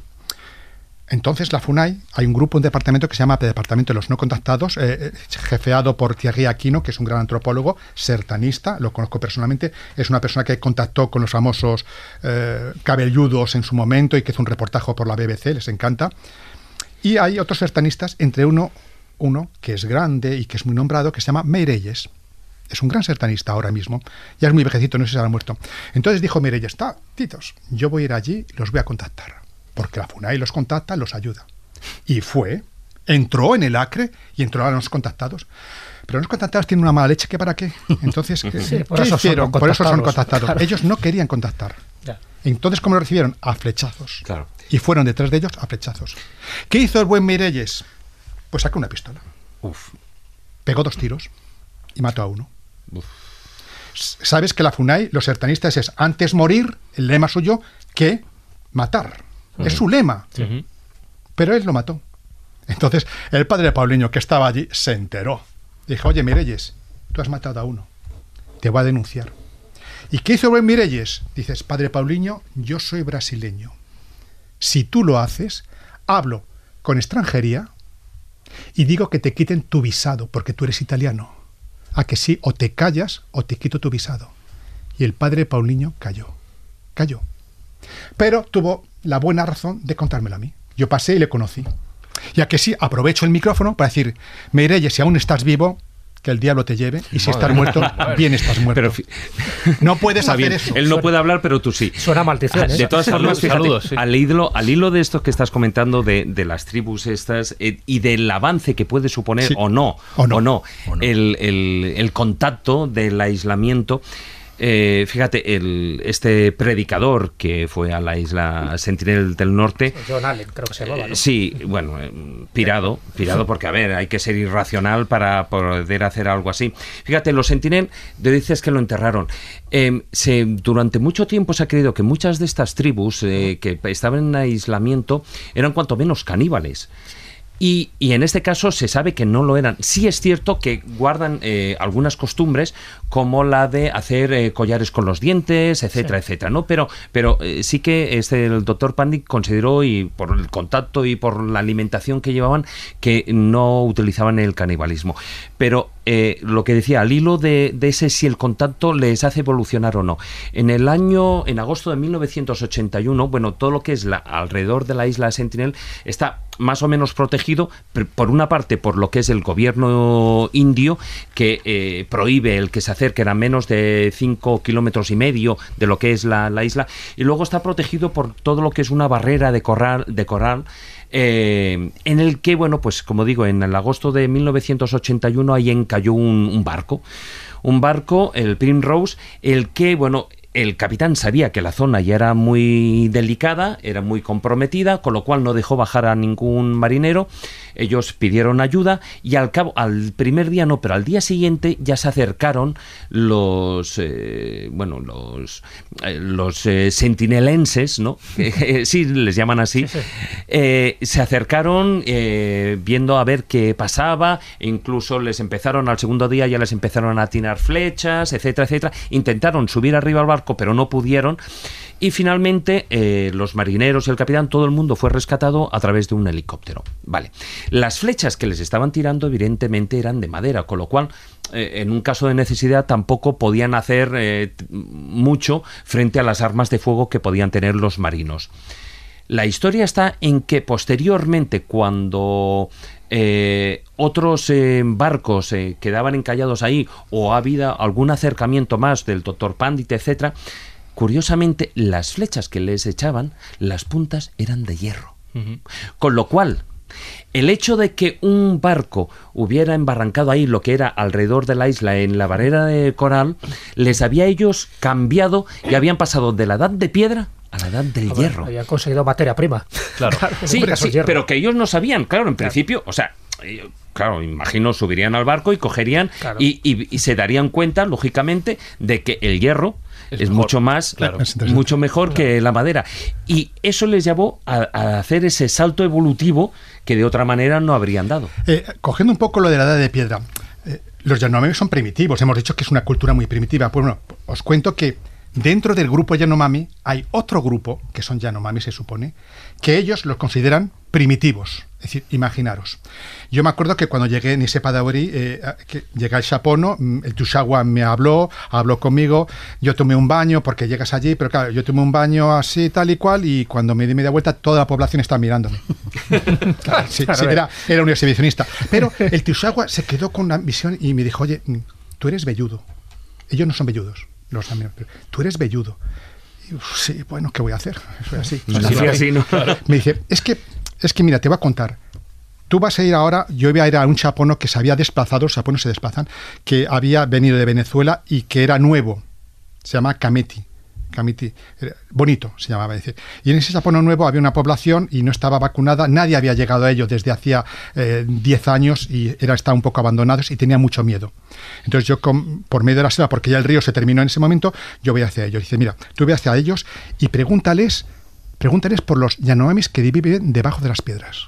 Pues un día caminando por la selva, casi nos pega una víbora, me caché en la mar, eh, nos perdimos dos veces porque no había ni trocha, ni la habían abierto. Lo habitual, ¿no? Lo habitual en el Por fin llegas allí, me cago en todo, habéis hecho un chapón en el sitio donde ni las ni lo más perdido del mundo está. Yo estaba al lado de la, frontera de, de, Venezuela, digo, ni siquiera está en los mapas, ni siquiera el nombre existe, lo habéis desplazado. Bueno, llego allí, me dan un sitio para sentar, bien primitivos eran, iban desnudos completamente, las mujeres con una pampanilla de color rojo, tal y cual, me dejan un sitio muy amables, yo le cambio las galletas por unos bulbitos, yo me comí los bulbos riquísimos y yo de mis galletas que llevaba. Y el, y el gran, el viejecito, yo le digo, oye, ¿y, los Yanomamis que vienen debajo de las piedras, qué son eso? Y el más viejito me cuenta, sí, doctor, todo. hay unos Yanomamis muy primitivos, muy bestias, nos tiran flechas. Pero sabemos que tienen las rozas donde hacen, pero no tienen chapono. Luego, posiblemente viven debajo de las piedras, en cuevas. Punto. Bueno, pues vale, pues muy bien, que se queden allí. Si a vosotros tiras piedras, yo no aparezco, pues también me tiran, vamos, me ve el blanco y me comen vivo, no sé. Pero vas con ellos, vas andando. Y de pronto uno de los Yamamis que, que, que, yo iba con ellos, íbamos por medio de la selva para buscar a los otros por allí, para 50.000 historias, como siempre, me dice, mire, mire, ve esto, y es una roza. Una roza la ves enseguida porque es una zona despoblada de la selva, que han tirado los árboles malamente, les cuesta mucho tirar los árboles porque utilizan eh, las herramientas, las pocas que tienen de metal ya están carcocomidas y no pueden arrancar el árbol, bueno, tal y cual. Y dice, sí, pero doctor, eh, son como usted. son blancos. Los de no. No, no, son velludos. Son muy velludos. Bueno, vale. Y de pronto eh, se ponen nerviosos, me dicen, doctor, váyase que vienen ellos. Hostias. Yo pongo pies en polvorosa. Pero claro, ellos son Yanomamis, corren como un desgraciado por la selva. Perdona, soy- ¿en qué dirección? No, no, es decir, tú corres y no te importa la dirección. no sabes dónde, ¿no? Dirección Igual que los topas de Eso te iba a decir, frente. no te importa la víbora ni Tú nada. te ves dónde van ellos y tú vas detrás como un bestia. Pero claro, es que son pequeñitos y oye, como son más bajitos y se meten por ahí, pues como una culebrilla. Pero tú, metro ochenta, mm, 90 kilos, vas rompiendo toda, bla, bla, bla, bla, bla, bla, bla, toda la selva. Pero vamos, el miedo te hace... Y yo recuerdo que cuando miré atrás, vi a uno de ellos. Ah. Era velludo. Velludo completamente. Como un hombre de Yeti. Pero bajito. Bajito, como son ellos, son un metro cincuenta. Pero completamente velludo. Pues- Ni que decirte que ni siquiera decir hola ni adiós. No, yo seguí todo lo que pude corriendo porque no estoy para Ni- estudios ni una antropológicos. foto con el móvil, ni no, nada, ¿no? nada, ni Estaríamos móvil, ni nada. aceptando que esos Yanomamis, digamos, distintos que viven debajo Sí. de las piedras, podrían ser un estadio intermedio entre hombre y. Mira, yo sé que ellos me dijeron, mire, hace poco vino un helicóptero lleno de antropólogos que intentó contactarlos. Como digo yo, cuando los antropólogos tienen escrito, lo ponen la primera, pero cuando fracasan se callan como como P. Punto. Entonces, eh, ellos intentaron bajar tirándole cositas y de cogerlos. Y los de abajo cogieron las flechas Pim, pam, pim, y pim pam. A flechazo limpio, ¿me comprendes? Entonces, eh, no han podido contactar. Existen, porque están allí. ¿Saben dónde es? Bueno, yo por lo menos lo sé. Yo por menos porque estuve allí, ¿me comprendes? Me tendría que ir con un guía y poco más, porque yo no llevaba GPS en esos momentos. Oye, Eh, Jesús, claro. ¿y no podía ser esa una de las fuentes, de las razones por las cuales aparecen, digamos, tú has dicho mm, Sasquatch, me da igual Mapinguari, me da igual decir Yeti, etcétera, etcétera, la explicación de alguno de estos seres em, diferentes? Yo, yo digo, yo lo, digo lo que vi, y claro, eran, eran velludos como, bueno, pues eso, como la imagen que tienes del Yeti que tienen con todo en el pelo y no, pues eran totalmente velludos. Eh, decían que eran primitivos y que vivían pues en cuevas y que ellos no contactaban con ellos evidentemente porque le tiraban flechas y únicamente los dejaban ahí vivir. Yo sé que los antropólogos están detrás de ellos porque es una población interesantísima y fíjate, es lo que tú dices, es un eslabón perdido, a lo mejor, ahí arriba. Estoy hablando de, de una zona eh, brasileña que no han, han- límite, digamos que en la zona intocable, límite con, con Venezuela, eh, en las cuales Sí, me contaban imagino que la muchas zona de los historias. tepuis. Eh, no, no, no, no. No, más abajo, Tapirapecó. más. Juan Antonio. Coge, coge la, la- la este y coge la sierra de Tapirapecó. No es la zona de los tepuis. Mm. Es una zona que coges tú un mapa. Yo tengo mapas del ejército y, y es que es selva. Es decir, con pequeñas elevaciones. Hay unas montañitas que se llama la Sierra de Tapirapecó, muy bonitas, preciosas. Estos eh, Yanomamis vivían los chaponos al lado de la sierra. Yo veía la sierra, unas montañas, bueno, zona montañosa comparado con la zona de selva. Yo cuando la, la selva no es llana, la selva es y que me lo cuenten a mí que tienes que subir, que te bajar y, tal, Sí, y- sí, y sí, te rompes, corriste entera. te rompes Hace el buenas este, piernas. de buenas piernas y tienes y garapestillos y tal. Es decir, yo para recorrer eh, los, los 40 kilómetros tardé dos días y pasé 63 igarapés, igarapés que te mojas hasta los mismísimos, vale, pero te mojas y y esta gente vive allí arriba, son conocidos, los Yanomamis los respetan y, y los tienen lateral. No es que sean. Una, una pregunta, ¿en qué año fue todo esto? 2001.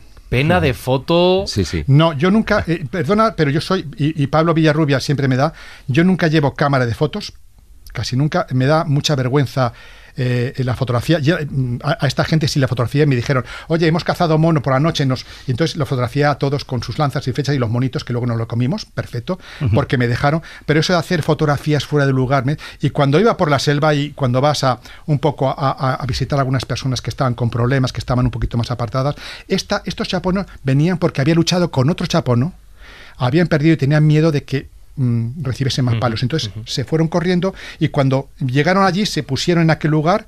El río no lo he encontrado, lo llamaban Cameti, río bonito, se llama Cameti, pero no eh, to- eh, por GPS apenas conozco muy bien dónde está, no tiene GPS.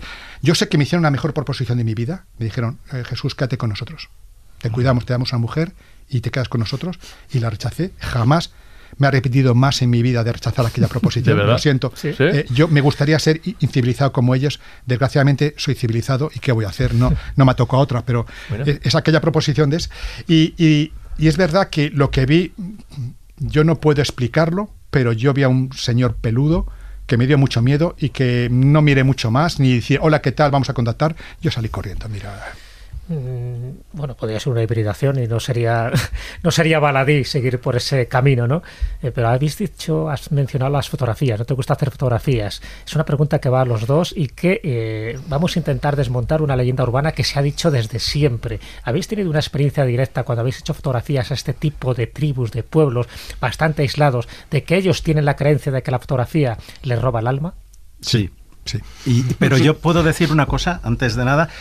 Cuando yo viajé con Gabriel Barceló por la, por la cuenca del Madre de Dios y, del Beni, del Beni más bajo, eh, fue el hecho de que lleváramos una impresora pequeñita, que la llevaba el pobre Gabriel, eh, en, la, mochila, lo que nos salvó de numerosos eh, encuentros poco, poco agradables. Recuerdo que estábamos no muy lejos del territorio Seja, en territorio de los Cabine, y fue gracias a que sacamos esa, esa fotografía, nos fotografiamos entre nosotros, vieron que salía impresa inmediatamente, como si fuera una Polaroid de esas antiguas, la fotografía que pudimos acabar con los recelos que ellos tenían. Y así hicimos en todos los sitios y por eso pudimos pasar, inmediatamente nos agasajaban y tal.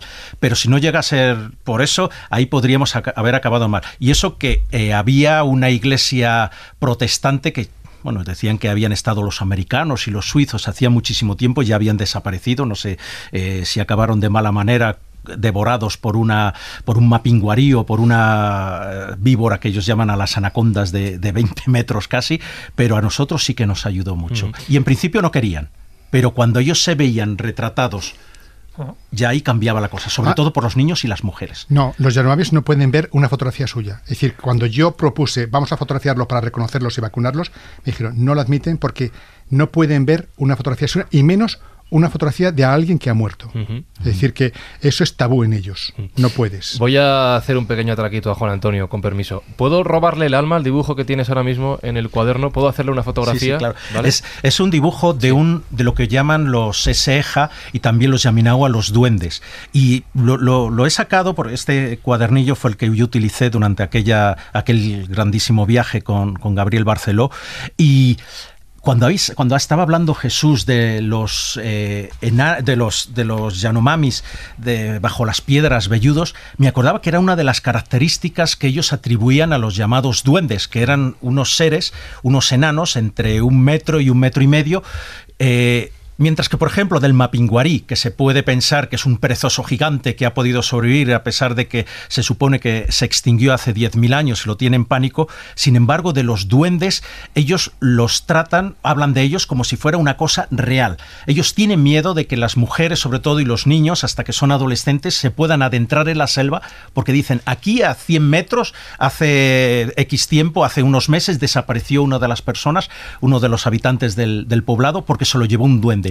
Y todos, desde los Yaminawas, que están a más de 2.000 kilómetros hacia el oeste, hasta estos Eja, hablan de la misma característica.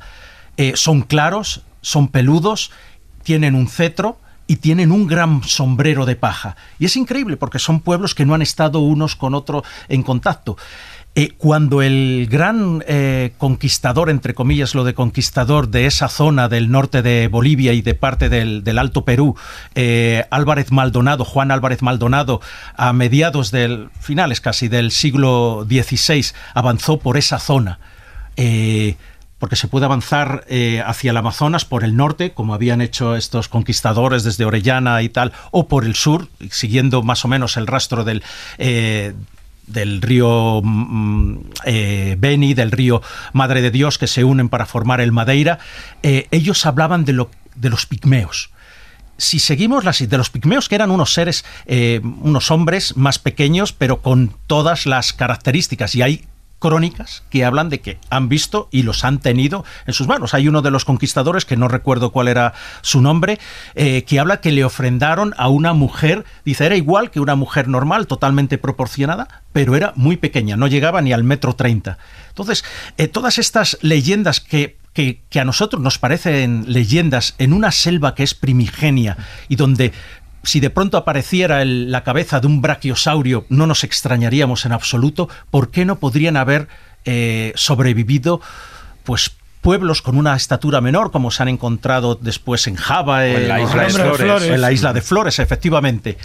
Ellos creen que es así y a nosotros nos lo contó incluso en la propia Cobija, en la capital de, de Pando, un antropólogo, el señor Pinto, y nos, nos decía que efectivamente esos seres, esos seres humanos existían. Y él no dudaba. Dice, del Mapinguari no tengo noticias ciertas, aunque yo he visto las huellas, pero puede ser cualquier otro ser. Pero de los duendes, por supuesto que sí. Eso nos llevaría, de todas maneras, a una hipótesis verdaderamente difícil, heterodoxa y verdaderamente difícil de defender. Y es que el hombre convive con alguna otra especie de homínido pero que no es de su misma especie. O sea, que existe, igual desapareció el neandertal, pero quizá exista en alguna parte, bueno, en, el, en algún sitio, otra especie. En el Altai, Pablo Villarrubio tuvimos la oportunidad de entrevistar al señor Karandashev, mm. que era un señor de unos 70 años, que decía que 20 años antes había estado con un almis. Un almis es un yeti siberiano. Entonces, estuvimos hablando mucho tiempo y era, decía que era la primera vez que él lo contaba a unos extranjeros y que procuraba no contar la historia incluso a sus eh, a sus coetáneos, a la gente del pueblo, estaba en una aldea por ahí perdida, pero, pero que nos costó Dios eh, y ayuda el, llegar hasta ella. Y él nos dijo, la forma que tenía, le enseñamos una serie de, dibujos y nos mostró exactamente el que aquel antropólogo español que murió en Pakistán, no recuerdo su, nombre, que fue asesinado. buscando al Barmanu. Efectivamente. El Barmanu, sí. Pues Jordi es, Exactamente, exactamente. El mismo dibujo que él había hecho nos dijo, este es. Y cuando yo le pregunté, eh, pero era macho, era hembra, era hombre, mujer se me quedó mirando el señor Carandases como si yo estuviera loco, diciendo, pero ¿usted se cree que yo me iba a quedar ahí esperando a que me a ver que, le colgaba o que no le colgaba? Yo salí corriendo inmediatamente. O sea, había una veracidad en esto y todas esas leyendas, todos esos cuentos, todas esas historias, yo las llamaría mejor, se van repitiendo a lo largo de, de todo el planeta. Pero ahora vendría la pregunta del millón. ¿Y si además de estos seres peludos que podrían ser incluso de otra especie o una mutación genética, no sabemos, incluso ocultan a otros que ni siquiera nos podemos imaginar.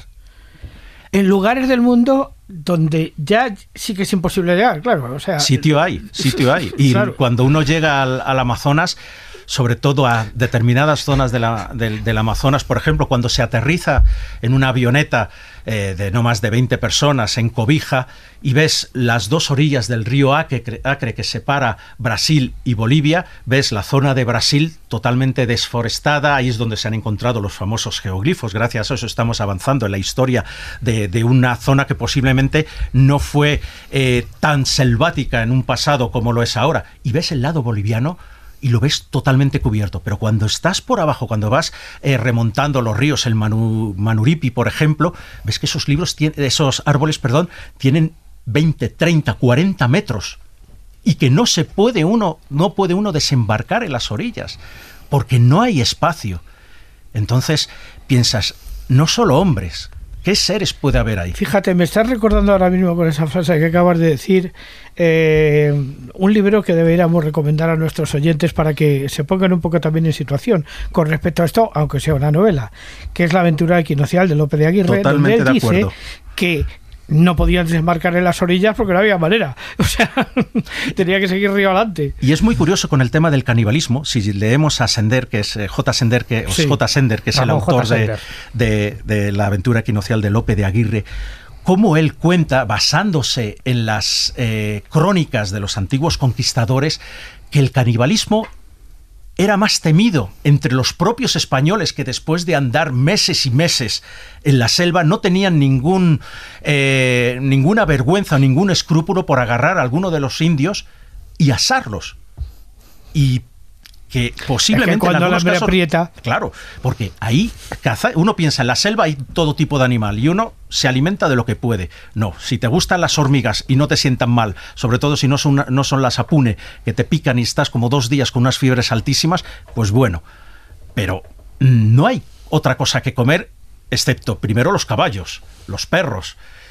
Después de todos los indios que iban acompañándoles pues a lo mejor de pronto uno u otro caía por ahí ¿Qué se iban a esperar si ellos cometían semejantes eh, atrocidades eh, gastronómicas de lo que hicieran los, los otros, eh, los indígenas que vivían allí?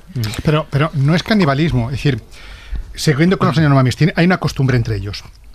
No es canibalismo. Es, vamos a ver, las Hombre, personas. sí. Antropofagia, sí que es. Antropofagia, sí, pero de una Sí, forma que yo no un sé. ámbito sagrado, De, ¿no? de un ámbito sagrado religioso. claro. No, Eh, estos eran por hambre, simplemente los eso digo que españoles. es un se diferencia mucho, diferencia por mucho, necesidad, cuidado. por Por eso hablaba De de- hecho, claro. estás comiendo, sí, pero eh, ellos tienen un problema. Eh, un chapón está compuesto de un número de personas determinadas, 40, no más, porque la selva no da para más, no da Oye, para comer mm, más. Perdona, perdona. eh, debiéramos describir lo que es un chapón, porque llevamos Bien. hablando del, del tema hace mucho tiempo y la gente Es se que- puede preguntar qué ¿qué es, exactamente. Es que es- Es una estructura circular. circular hecha de madera, sin un clavo, todo atado, circular completamente, donde se están, hay unas divisiones en el interior y cada división es para una familia, más o menos.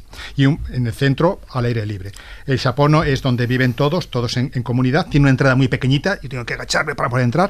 Y allí dentro ya tiene sus, sus hamacas. Y esa estructura circular que se ha visto algunas, mm, es que hay que, verlo, muy bonita, muy bien hecha además, se llama chapono. La casa Sí, comunal, no son subir, casas individuales.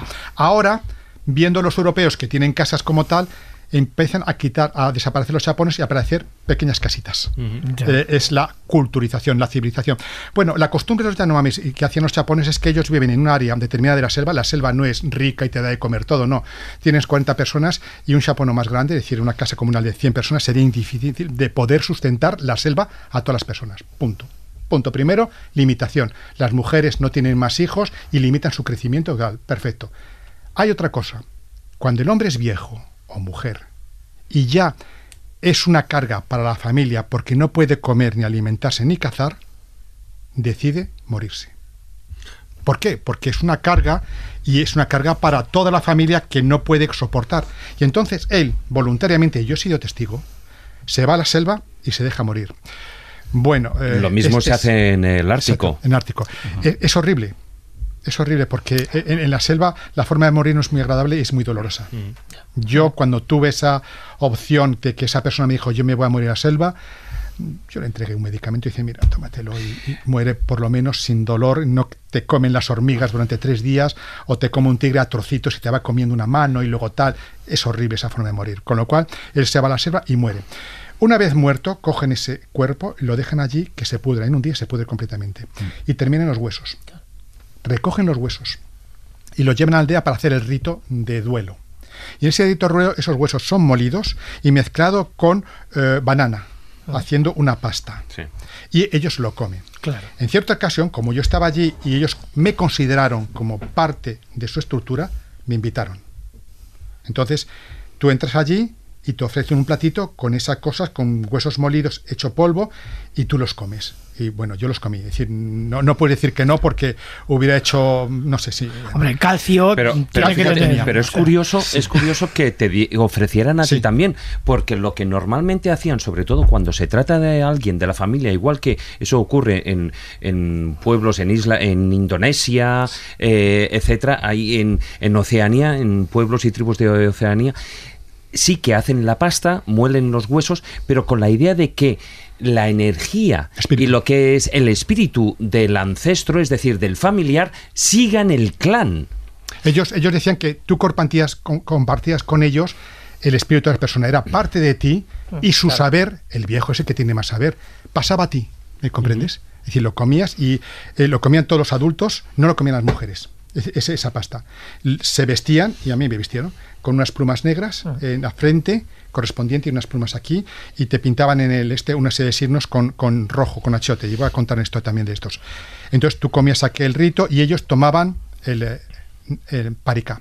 El paricá es una planta alucinógena que toman los adultos soplados sobre la nariz. Es peor que la coca, es decir, yo no sé probar la coca, pero Un es un sí, te sí, pega sí, un sí. subidón y, si no caes es, es milagroso. Es eh, una planta especial, ellos lo utilizan no tanto como chamánico, visión para curar, sino como una forma de contactar con, Sí, con el unos superiores. Y en las que son civilizados ya utilizan como nosotros la macoña, la- la- la- es decir, se degrada, se degrada. Pero si son eh, eh, en comunidades primitivas y la que fui era muy, muy primitiva, es decir, conservaban todos sus ritos, lo tomaban un poco para intentar hablar con el espíritu diciendo, bueno, se nos ha muerto uno y tal. Eh, ese era el rito. ¿Y eso es, es canibalismo? Hombre, pues sí, es, están comiendo los huesos de un muerto, pero, pero vamos a ver, no es tanto como es, es un rito dentro de un rito Es un canibalismo ritual, no tiene nada que ver con el practicado, por ejemplo, con aztecas, etcétera, etcétera. Que era, mataban a la gente. No tiene nada que ver ni, el, ni en lo que estaba comentando Jesús, ese canibalismo en necesidad del que se pudo producir, por ejemplo, en Leningrado en 1941 o en el genocidio ucraniano, en el Holodomor, etcétera, etcétera. ¿no? Incluso los, los mismos soldados japoneses en el Pacífico en la Segunda Guerra Mundial, o sea, que es el de necesidad. O sea, no tienes nada y tal. Pero en estos casos sí que hay un componente em, religioso muy importante. Sí. Pero considerando una cosa, es decir, a los Yanomamis lo han considerado como el pueblo feroz. Es decir, este Lizar, antropólogo ñaña cañaca con los niños, este escribió un artículo igual que Napoleón es decir, el pueblo feroz, el pueblo de asesinos que mata, aguerrido. Yo he notado a veces que se ponen muy enfadados y te lanzan flechas, ¿eh? Y yo he tenido personas que han tenido que salir corriendo del puesto de salud porque iban a por ellos. Eh, es un pueblo primitivo, es un pueblo que lucha por las mujeres, es decir, roba mujeres a otros, se van robando mujeres y se cascan. Y para mm, quitar las tensiones sociales, en ese se pone muchas tensiones sociales, muchas. Hay un rito. El gran jefe, cuando hay mucha tensión, manda que se pongan los dos grupos uno enfrente de otro, con palos en la mano. Y se empiezan a pegar palos en la cabeza como si fuese el día del juicio final. Yo he podido ver testosterona cuando quite el pelo, cuando tuve que quitar el, cuero cabelludo a una persona lleno de cicatrices. Una mujer, ¿eh? Era una mujer, mm. lleno de cicatrices. Se pegan mujeres, hombres, se pegan hasta la muerte. Y luego el jefe dice, ah, ya hemos llegado. Y entonces esas tensiones ya desaparecen. Hay muchas tensiones en un chapono. Hay muchas tensiones porque hay jefes, hay quien caza más, hay quien caza menos. Y esas tensiones se liberan de vez en cuando en ese tipo de ceremonia. Eh, yo quisiera antes cerrar, porque ahora cuando he visto lo rojo, yo me acuerdo, y lo voy a nombrar aquí, hay un antropólogo peruano poco conocido, desgraciadamente, yo lo conocí, que se llama, eh, eh, que, era Alberto Chirif. él escribió un libro que yo es el primero que estudié y el primero que leí todo los, cuando estaba por primera vez en Perú, que era Comunidades Indígenas Peruanas, en el que nombraba uno de los pueblos más, él nombraba los mascos, ah. pero nombraba a otro pueblo mm, que tiene un gusto especial, que se llama Cugapacori. Los Cugapacoris son los grandes desconocidos del Perú. Y de hecho hay una reserva que se llama Cugapagoris, pero allí no hay Cugapagoris. Los Cugapagoris son unos indígenas que dicen algunos que procedían de un grupo perdido, otros dicen que eran incas, que bajaron guerreros y que fueron indígenas, pero por si eran un grupo perdido, que se pintaban de rojo, los, los incas lo llamaban Pucapacori, Pucara es rojo, Pucapacoris, y que eran guardianes de un secreto. Punto. No dejo más y más porque si no aquí el que tengo a mi lado me va a dar una, pullada enseguida. Eso, me recuerda mucho en el caso boliviano a los toromonas. Toromonas. Los toromonas en la zona del Madidi también se les habla como los guardianes del, secreto. Eh, Matilde Asensi escribió una novela también en que hablaba de ellos, pero bueno, eh, no está mal como novela, pero, no, como, realidad. Como realidad ni, muchísimo menos. Uno no se mete en el Madidi con tantas alegrías, y zascandileando de la manera que lo hacían ellos, o te metes pero no sales. Se metió uno y no salió. Efectivamente. Hay, muchas historias. son los guardianes del secreto, pues, los luego vas y lo cascas ya no tiene gracia. Exacto. los toromonas, hoy día todavía eh, exploradores y que están y que viajan por allí, exploradores simplemente porque quieren encontrar eh, almendras y otro tipo de... Nuez Brasil. Nueces, efectivamente. Eh, ellos hablan estás hablando, ah, vas por, por, la selva o por ceja de selva, eso es más ceja, de, selva. Pero tienes que eh, explicar lo que es ceja de selva. Ceja de selva es cuando hay unas estribaciones montañosas más o menos altas, entonces es lo más complicado de andar. Si nos acordamos de la película esta que hicieron sobre Lope de Aguirre, la primera, eh, cómo van bajando los cañones eh, exactamente, por, Esas, por esas estribaciones con el agua, el barro, eso sería ceja de selva.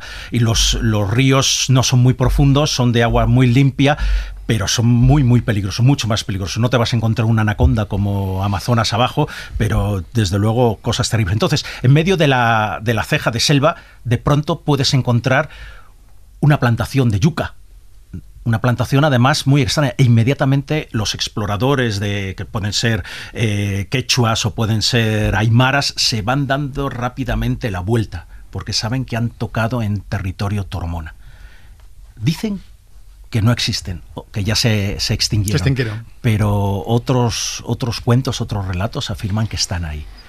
Hasta Eh, que se los carguen los chinos llevando las máquinas zapadoras o Repsol para sacar eh, gas o lo que sea, con el permiso, y perdón que sea otra vez tan crítico, de nuestro bien amado líder Evo Morales, que para unas cosas es muy indígena, pero las, para los que no son aymaras, eh, las cosas son diferentes.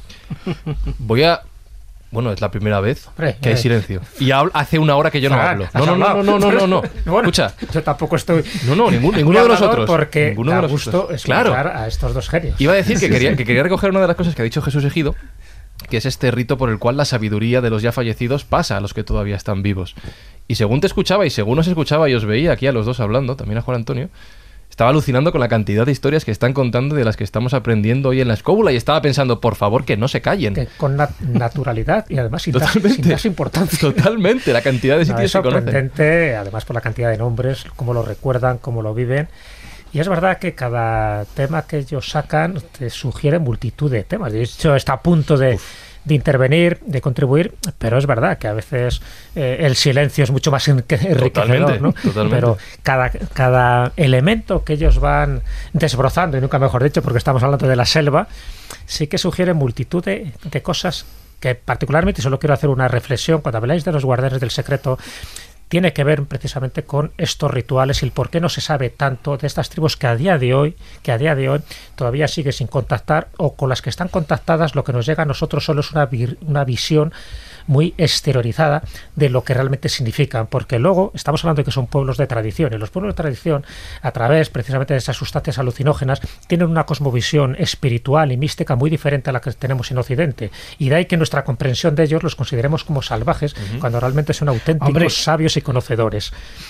Y sí, sí, no, eso está claro. pero De hecho, por ejemplo, en Brasil, en Acre, tenemos una secta, la secta del Santo Daime, sí. protegida perfectamente por el gobierno brasileño, donde se practican los ritos de la ayahuasca, todos lo sabéis. Claro, pero, pero todo eso nos lleva a varias circunstancias. Primero, el nombre secreto de los Yanomamis. No pueden decir su nombre auténtico porque es un nombre secreto.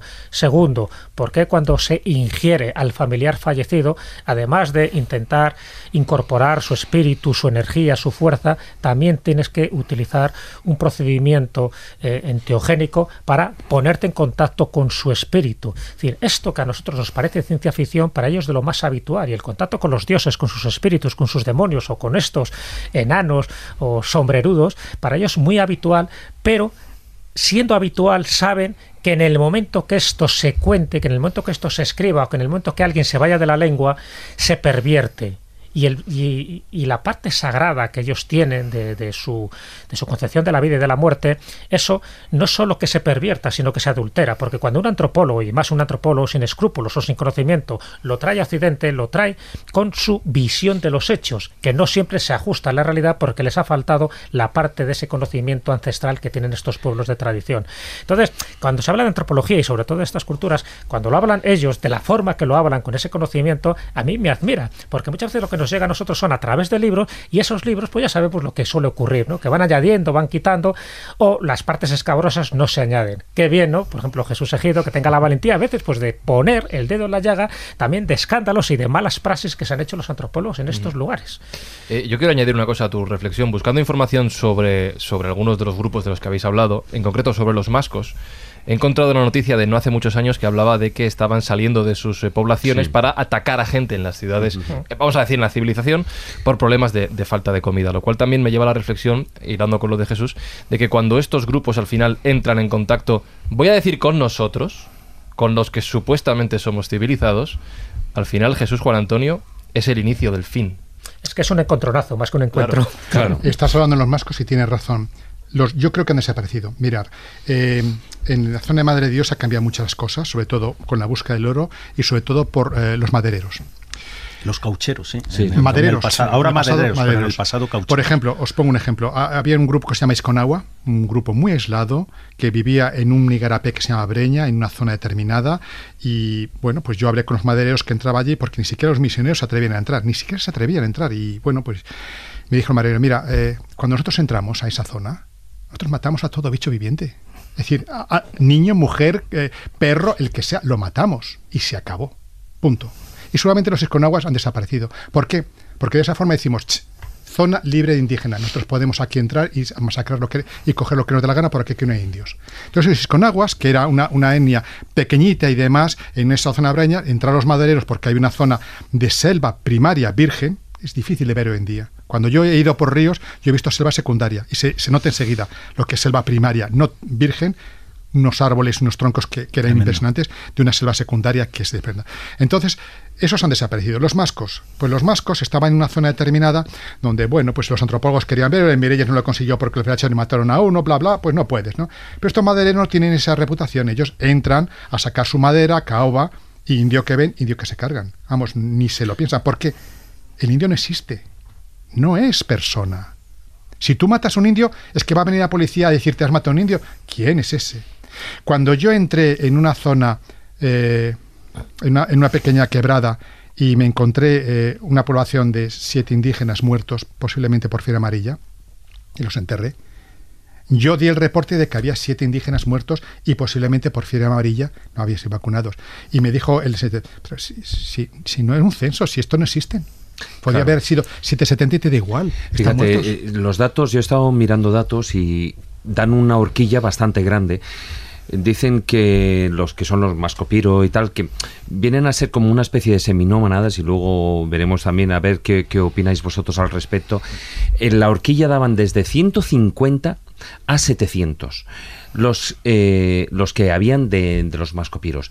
Pero yo creo que ahí depende también, y cuando eh, tú, eh, Fran, nombrabas esa noticia que había aparecido en los medios de comunicación, eso hace dos años Sí. eh, casi, eh, pues el problema yo creo que ahí son dos cosas. Por una parte está la deforestación.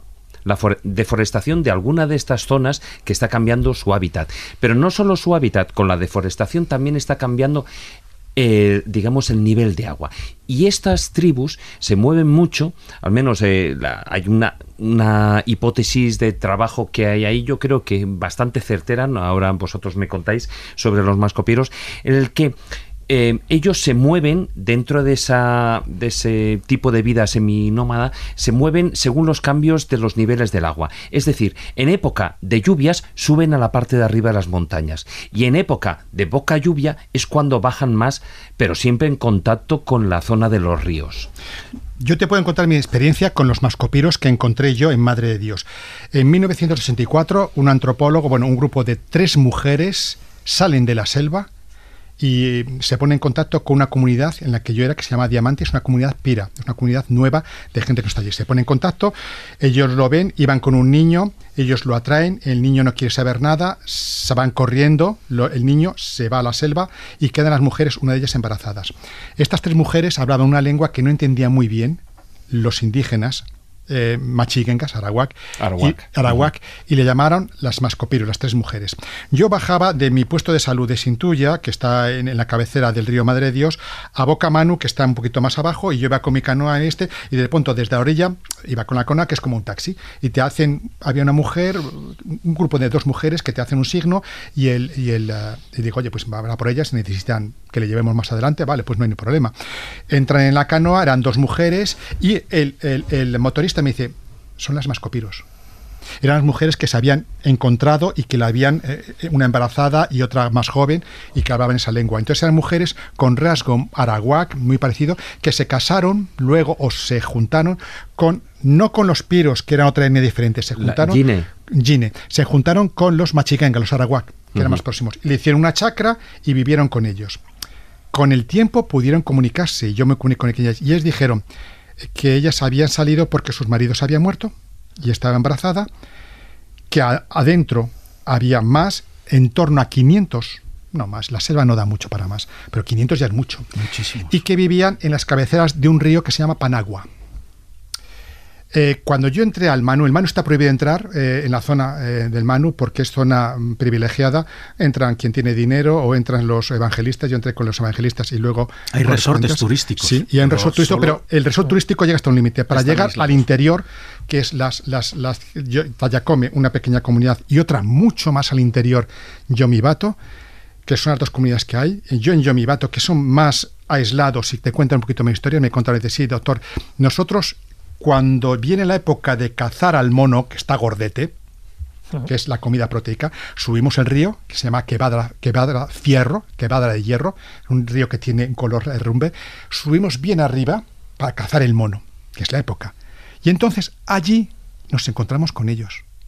Hablan lengua diferente. Y ellos no quieren el contacto. Ellos nos conocen la civilización y no quieren el contacto. Esto viene, es decir, que son ellos lo que no quieren. Y yo hablé con personas que iban a ellos y volvían y yo les dije, soy médico, tengo medicinas, si tienen problemas de salud, me llamas y yo los trato. Si quieren bajar, lo bajan, los trato y sube. Yo no los voy a tocar. Si ellos quieren no, es no, y yo no voy a por ellos. Si ellos viven bien, bien. Ellos saben de la civilización, no quieren contacto. Igualmente, en los altos de un río que se llama Timpía, que es ya Ucayali, hay otro grupo de gente que llaman no contactados, pero por aislamiento voluntario.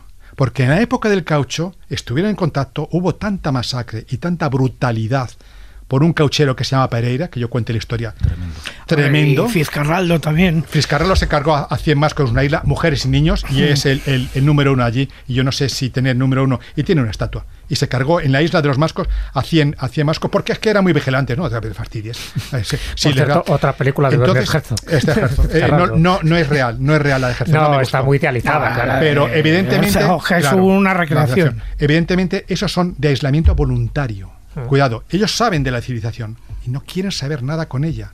Evidentemente, la presión, la presión de, alimentación, la presión de que quieren conocer o, quieren conseguir lo que ellos tienen, la presión de la civilización es muy fuerte. Y ahora mismo, desde la parte de Camisea, que hay unos pozos petrolíferos, no de petróleo, de gas, muchos Yaminagua, los Saras, un grupo general Saras, Saranaguas, Kashinaguas, están siendo empujados al Manu está habiendo conflictos con la gente que hay ya, y mira que hay poquitos, de Tallacome y viene hacia ellos y están eh, acabando con los pocos eh, cantidad de monos que hay, es decir, la poca cantidad de caza, porque la selva no da mucha caza, ¿de acuerdo? Es decir, no es que es un vergel, es más bien, más bien escaso. Tienes mucha agua y mucha planta, pero lo que es comer, comer, poquito. Poco animal, Entonces, poco animal. Y solamente en determinadas épocas en que los, en que los eh, monos están gordetes y se lo puede comer. Luego ya ni los cuentes. Entonces, esa presión va a hacer que en pocos años estas poblaciones que no quieren contacto se vean obligados a un contacto y al finalizar su bella fíjate, Eso se ve incluso en la película, en eh, la del arco iris, eh, ¿cómo se llama?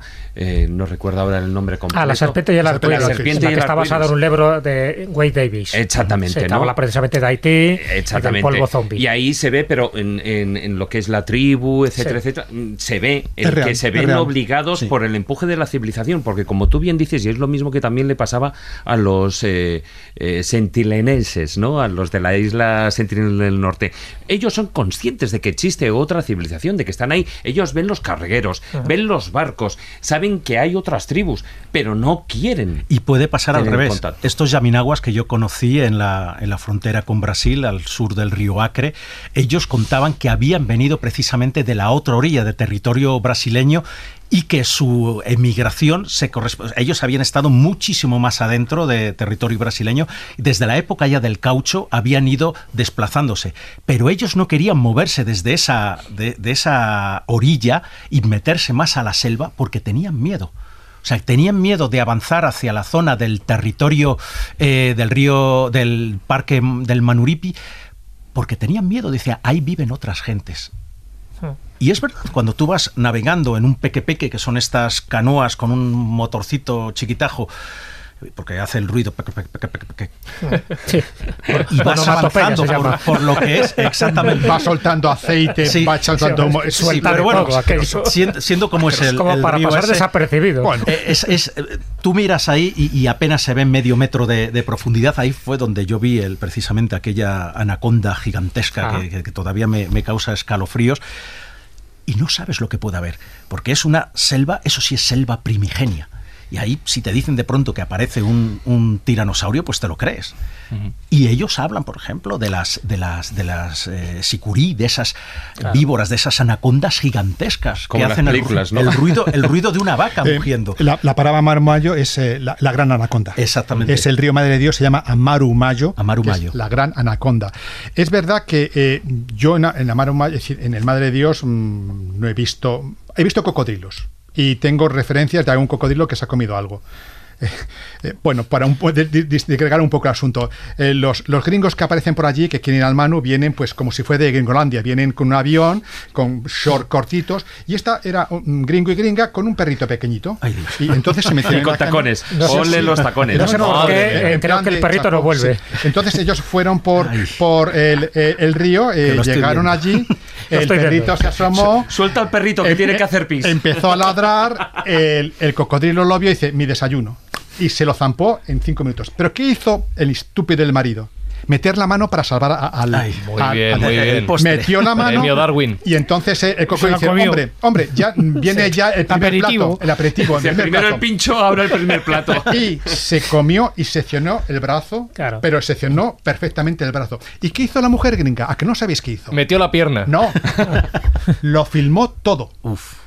Lo filmó con sangre fría cómo se comía el brazo de su marido. Y me lo mostró a mí, que yo estaba en el este, mientras cosía al, al, pobre hombre. El muñón, se lo dejé como pude, evidentemente, y tal, y me decía, ¿y, el perrito? Dije, en la barriga del cocodrilo, usted ya no lo va a ver ni de broma, junto con el brazo de su marido.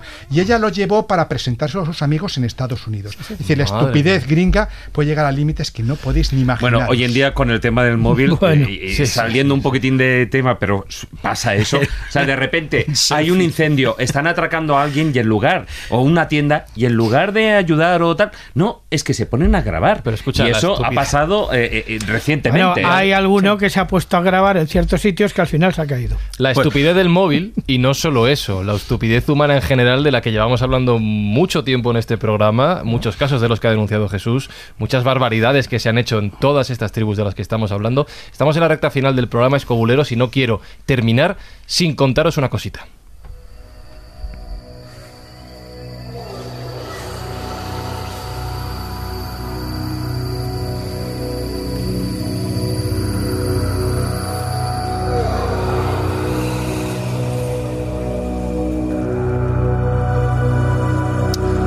Lo que os quiero contar, escobuleros, es que hoy se ha quedado mucho material del programa fuera y voy a pedir perdón a mis compañeros, a David, a Jesús y a Juan Ignacio, que cada uno traía un asunto del que hablar hoy. Pero es que la charla con, Antonio y con Jesús ha sido tan interesante.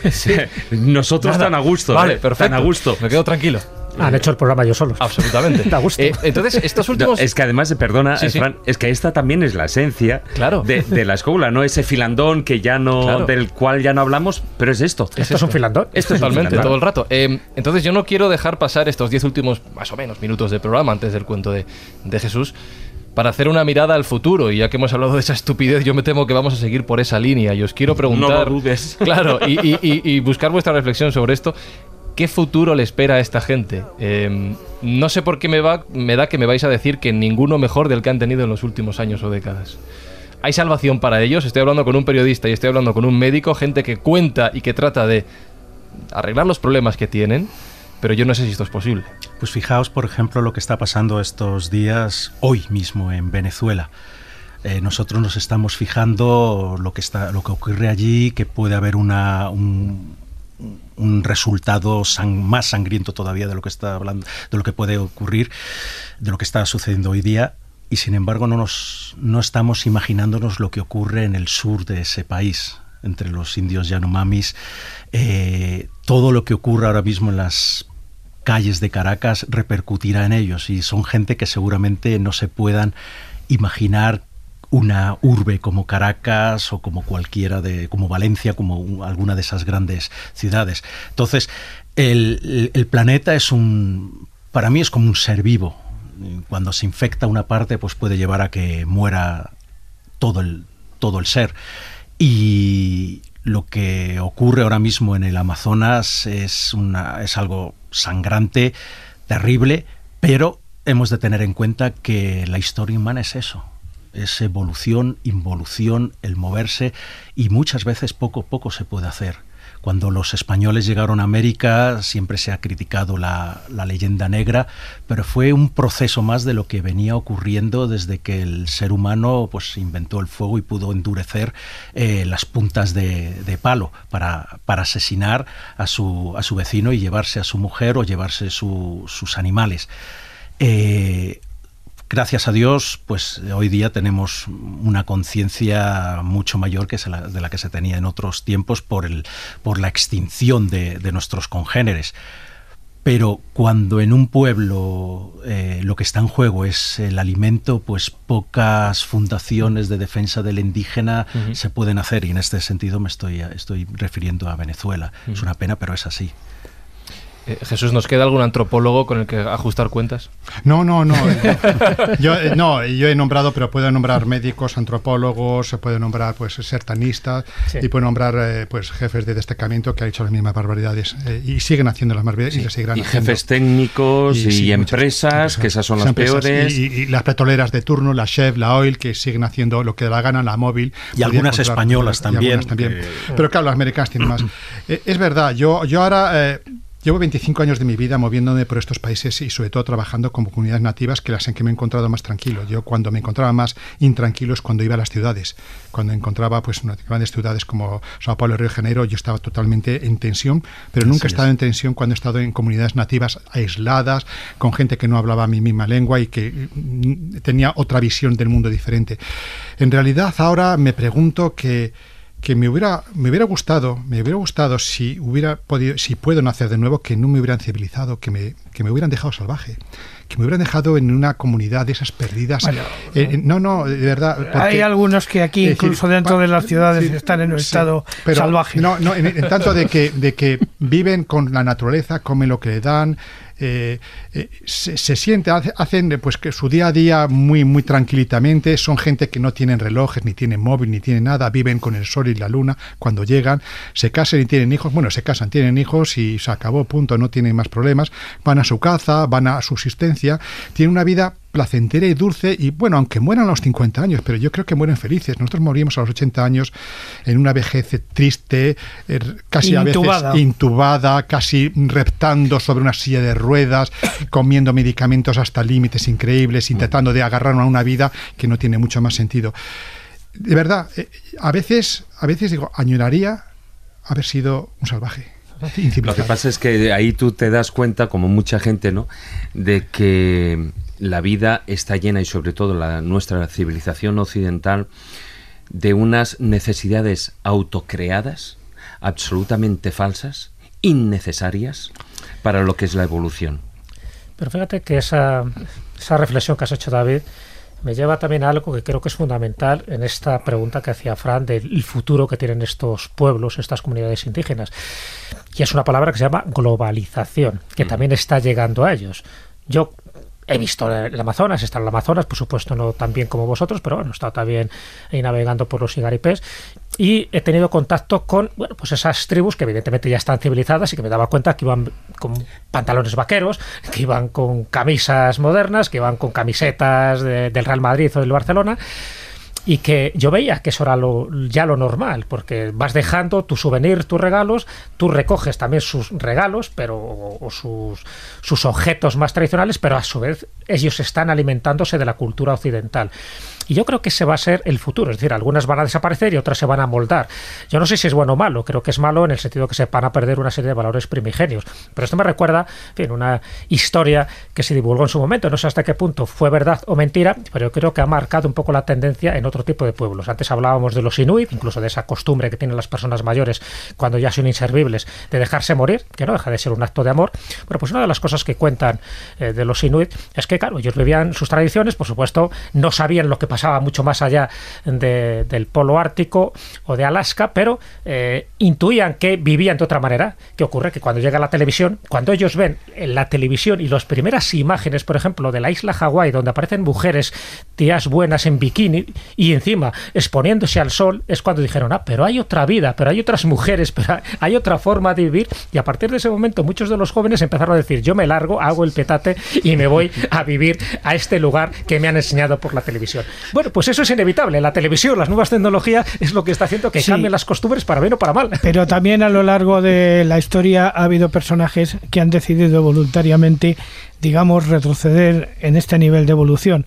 Yo aquí quisiera recomendar, por ejemplo, Balden de Henry Thoreau, que es un libro indispensable para ver otra manera de ver la realidad. O sea, no la de integrarse cada vez más, sino de irse separándose cada vez más de la civilización en busca de uno mismo. Pero fíjate, el problema, y, hablando de, de Pandit, de Trikoliberath Pandi, el, el, antropólogo este que mencionaba que estuvo estudiando en la India, que todavía está vivo, si no lo recuerdo mal, él decía que el, gran problema que era con el paso del tiempo no es que estas tribus eh, fueran, digamos, entraran en lo que es el mundo occidental o entraran en la civilización moderna, sino el problema es que toda su cultura se va a perder.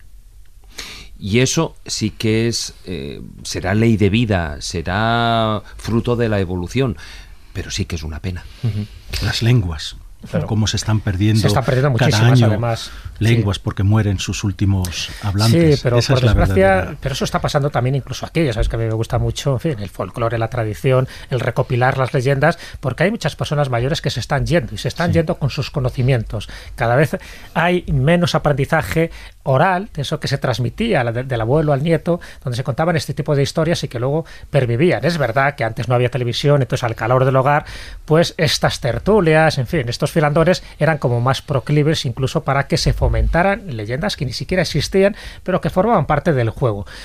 Eso se está perdiendo, pero se está perdiendo aquí, se está perdiendo allí y se está perdiendo en muchos lugares. También es verdad que se está recogiendo cada vez más testimonios de estos porque creo que la gente se está sensibilizando mucho más. Es decir, ahora mismo hay como más evolución eh, y más sensación de que todo esto hay que recogerlo por documentales. Por ejemplo, yo he traído un libro que al final no hemos podido hablar, pero por lo menos lo recomiendo, de Duchan Gerse, Sabidurías Invisibles.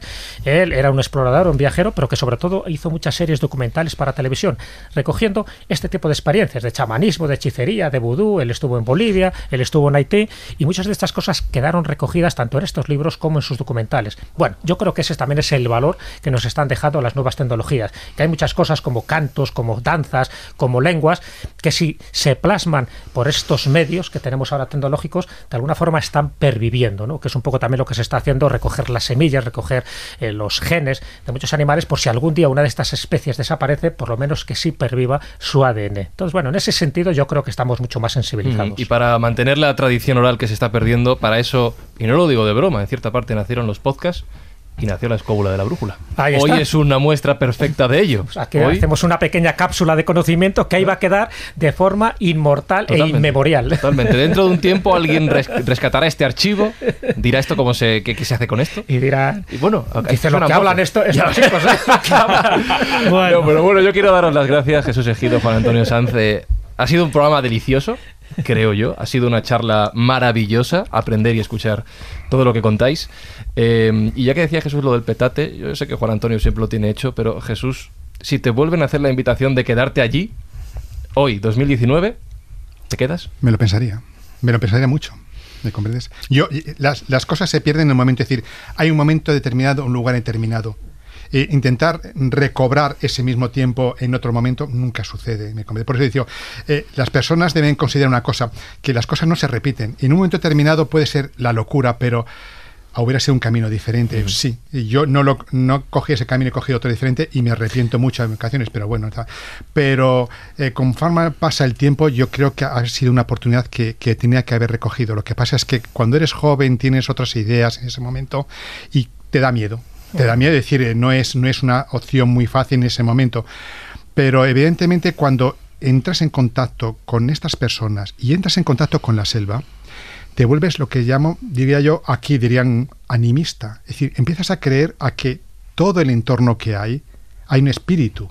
La selva tiene un espíritu y te comunica y te dice cosas y te guía por sitios te conviertes en una persona que no es una creencia ya, sino que eso que está alrededor tuyo tiene un alma. Y ellos te lo dicen muy claramente, es decir, la selva tiene un alma, tiene un espíritu.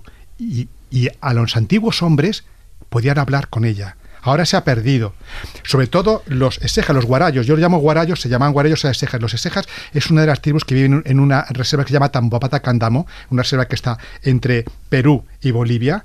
Ellos tienen una historia y una forma de ver las cosas increíble. Tienen historias increíbles. Yo he estado viviendo con ellos y me acuerdo sentado con ellos, me contaban un cuento que se llamaba Donde iban nuestros antepasados. Ellos te contaban, decir, a los niños decían, no tengáis miedo si os ves a morir, porque os voy a contar lo que pasa después de la muerte y a dónde va el alma. Y te contaron un cuento precioso donde el alma iba pasando por diversos sitios hasta encontrarse con los antepasados, cómo iban teniendo miedo del pájaro que le comía, del tigre o torongo que entraba. Un cuento que yo he recogido. Fíjate, Esta- Y- esta- es, que es que es esa- impresionante, es Sí. que todas las tradiciones funcionan así. Desde el antiguo Egipto, Sí. El, el funcionamiento es el mismo. El mismo. El mismo. Te vas al, al libro tibetano de los muertos y es tres cuartos de lo mismo. O sea, la tradición, sea de donde sea, es la mi- o sea, tiene el mismo trasfondo. Yo doy fe que los Eseja eran de los pueblos que yo vi en mi, en mi estancia muy muy larga, tanto en el altiplano como en la Amazonía, en Bolivia, eran el pueblo más feliz que yo conocía. Qué allí. bueno. Oye, pues me quedo con este mensaje. Jesús, Juan Antonio, Juan Antonio, Jesús. No gracias por estar aquí, gracias por este programa que nos habéis dado. Un placer, de verdad, todo un placer. Siempre estamos aquí para vosotros. Para tus dudas, comentarios, sugerencias, contacto arroba laescóbula.com. Escríbenos.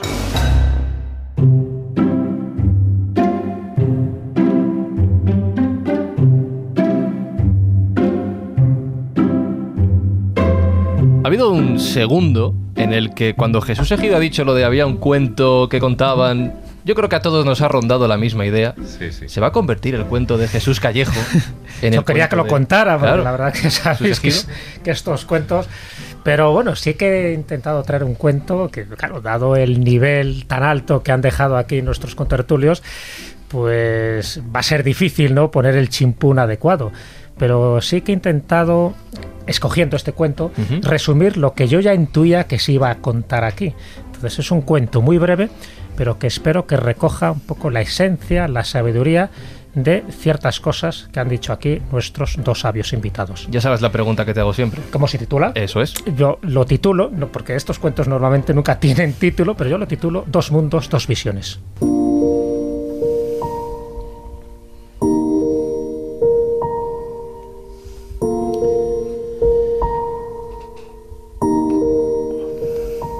Vamos a suponer que tenemos a dos personas, una representando al primer mundo y otra representando al tercer mundo. Una representando a ese mundo capitalista consumista, otro representando a ese mundo y a ese pueblo de la tradición.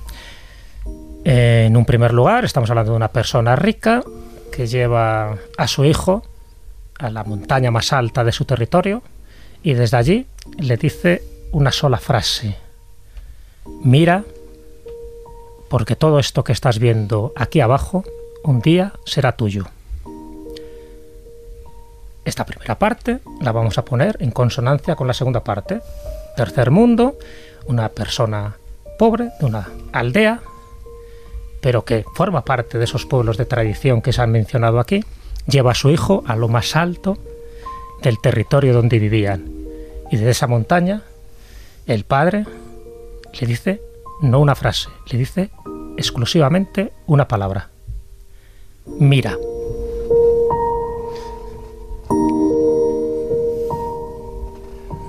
Pues ya lo decía Juan Antonio, el que menos tiene o el que nada tiene prácticamente puede ser el más feliz del mundo. Es una buena reflexión. Sí. Y te brindo otra reflexión A ver. mía. El del primer mundo, lo que mira es su propiedad, mira el tener.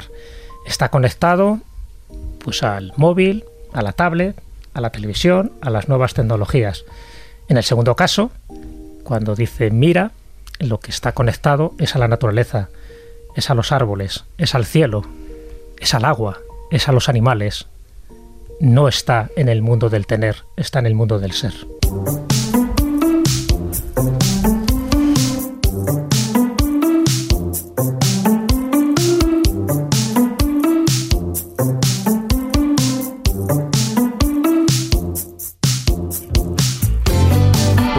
Por eso especialmente me ha gustado tanto el programa de hoy, porque durante estas dos horas, hoy además hemos clavado las dos horas, me he olvidado del resto del mundo, de las prisas, del estrés, de las preocupaciones. del móvil, de la tablet. Ahí, ahí, ¿eh? ahí. Todo esto, que sabes Has- que yo estoy muy... Has pillado el mensaje. Sí, sí, sí, sí. Gracias, gracias por el mensajito. Pues espero que los escobuleros lo hayan disfrutado de la misma manera y lo hayan entendido y percibido así, porque de ser de esta forma, creo que el propósito estará conseguido. Nada más esta semana, David Sentinella, gracias. Yo termino con, con el mensaje de Jesús. Hoy además es, voy a coger la vía del ser y soy feliz de haber hecho este programa. Juan Ignacio Cuesta, ahora mismo, ¿qué, qué eres tú? Pues yo soy un señor que ahora mismo simplemente va a dar una recomendación, puesto que hemos hecho un programa sobre an- antropología a quienes son capaces de utilizar las nuevas tecnologías con inteligencia para que encuentren un documental que se llamó Los hombres de Arán, para que entiendan lo que es la antropología. Y Jesús Callejo, eh, mensaje recibido, pero es que me ha llegado por WhatsApp y tengo que mirar el móvil. No puedo evitarlo. No, ni yo. Ese es el problema, que es que vivimos en el primer mundo. Bueno, pues nada, muchas gracias a todos por estar ahí, a Jesús Blanquiño, a Pablo Arevalo, que ha tenido poco trabajo, tengo que decirlo, ¿no? Más bien poquito en estas dos horas, no ha habido mucha, mucha historia, ¿no? Sí. Bueno. Nada más, escobuleros, gracias, hasta la semana que viene, como siempre, más y mejor.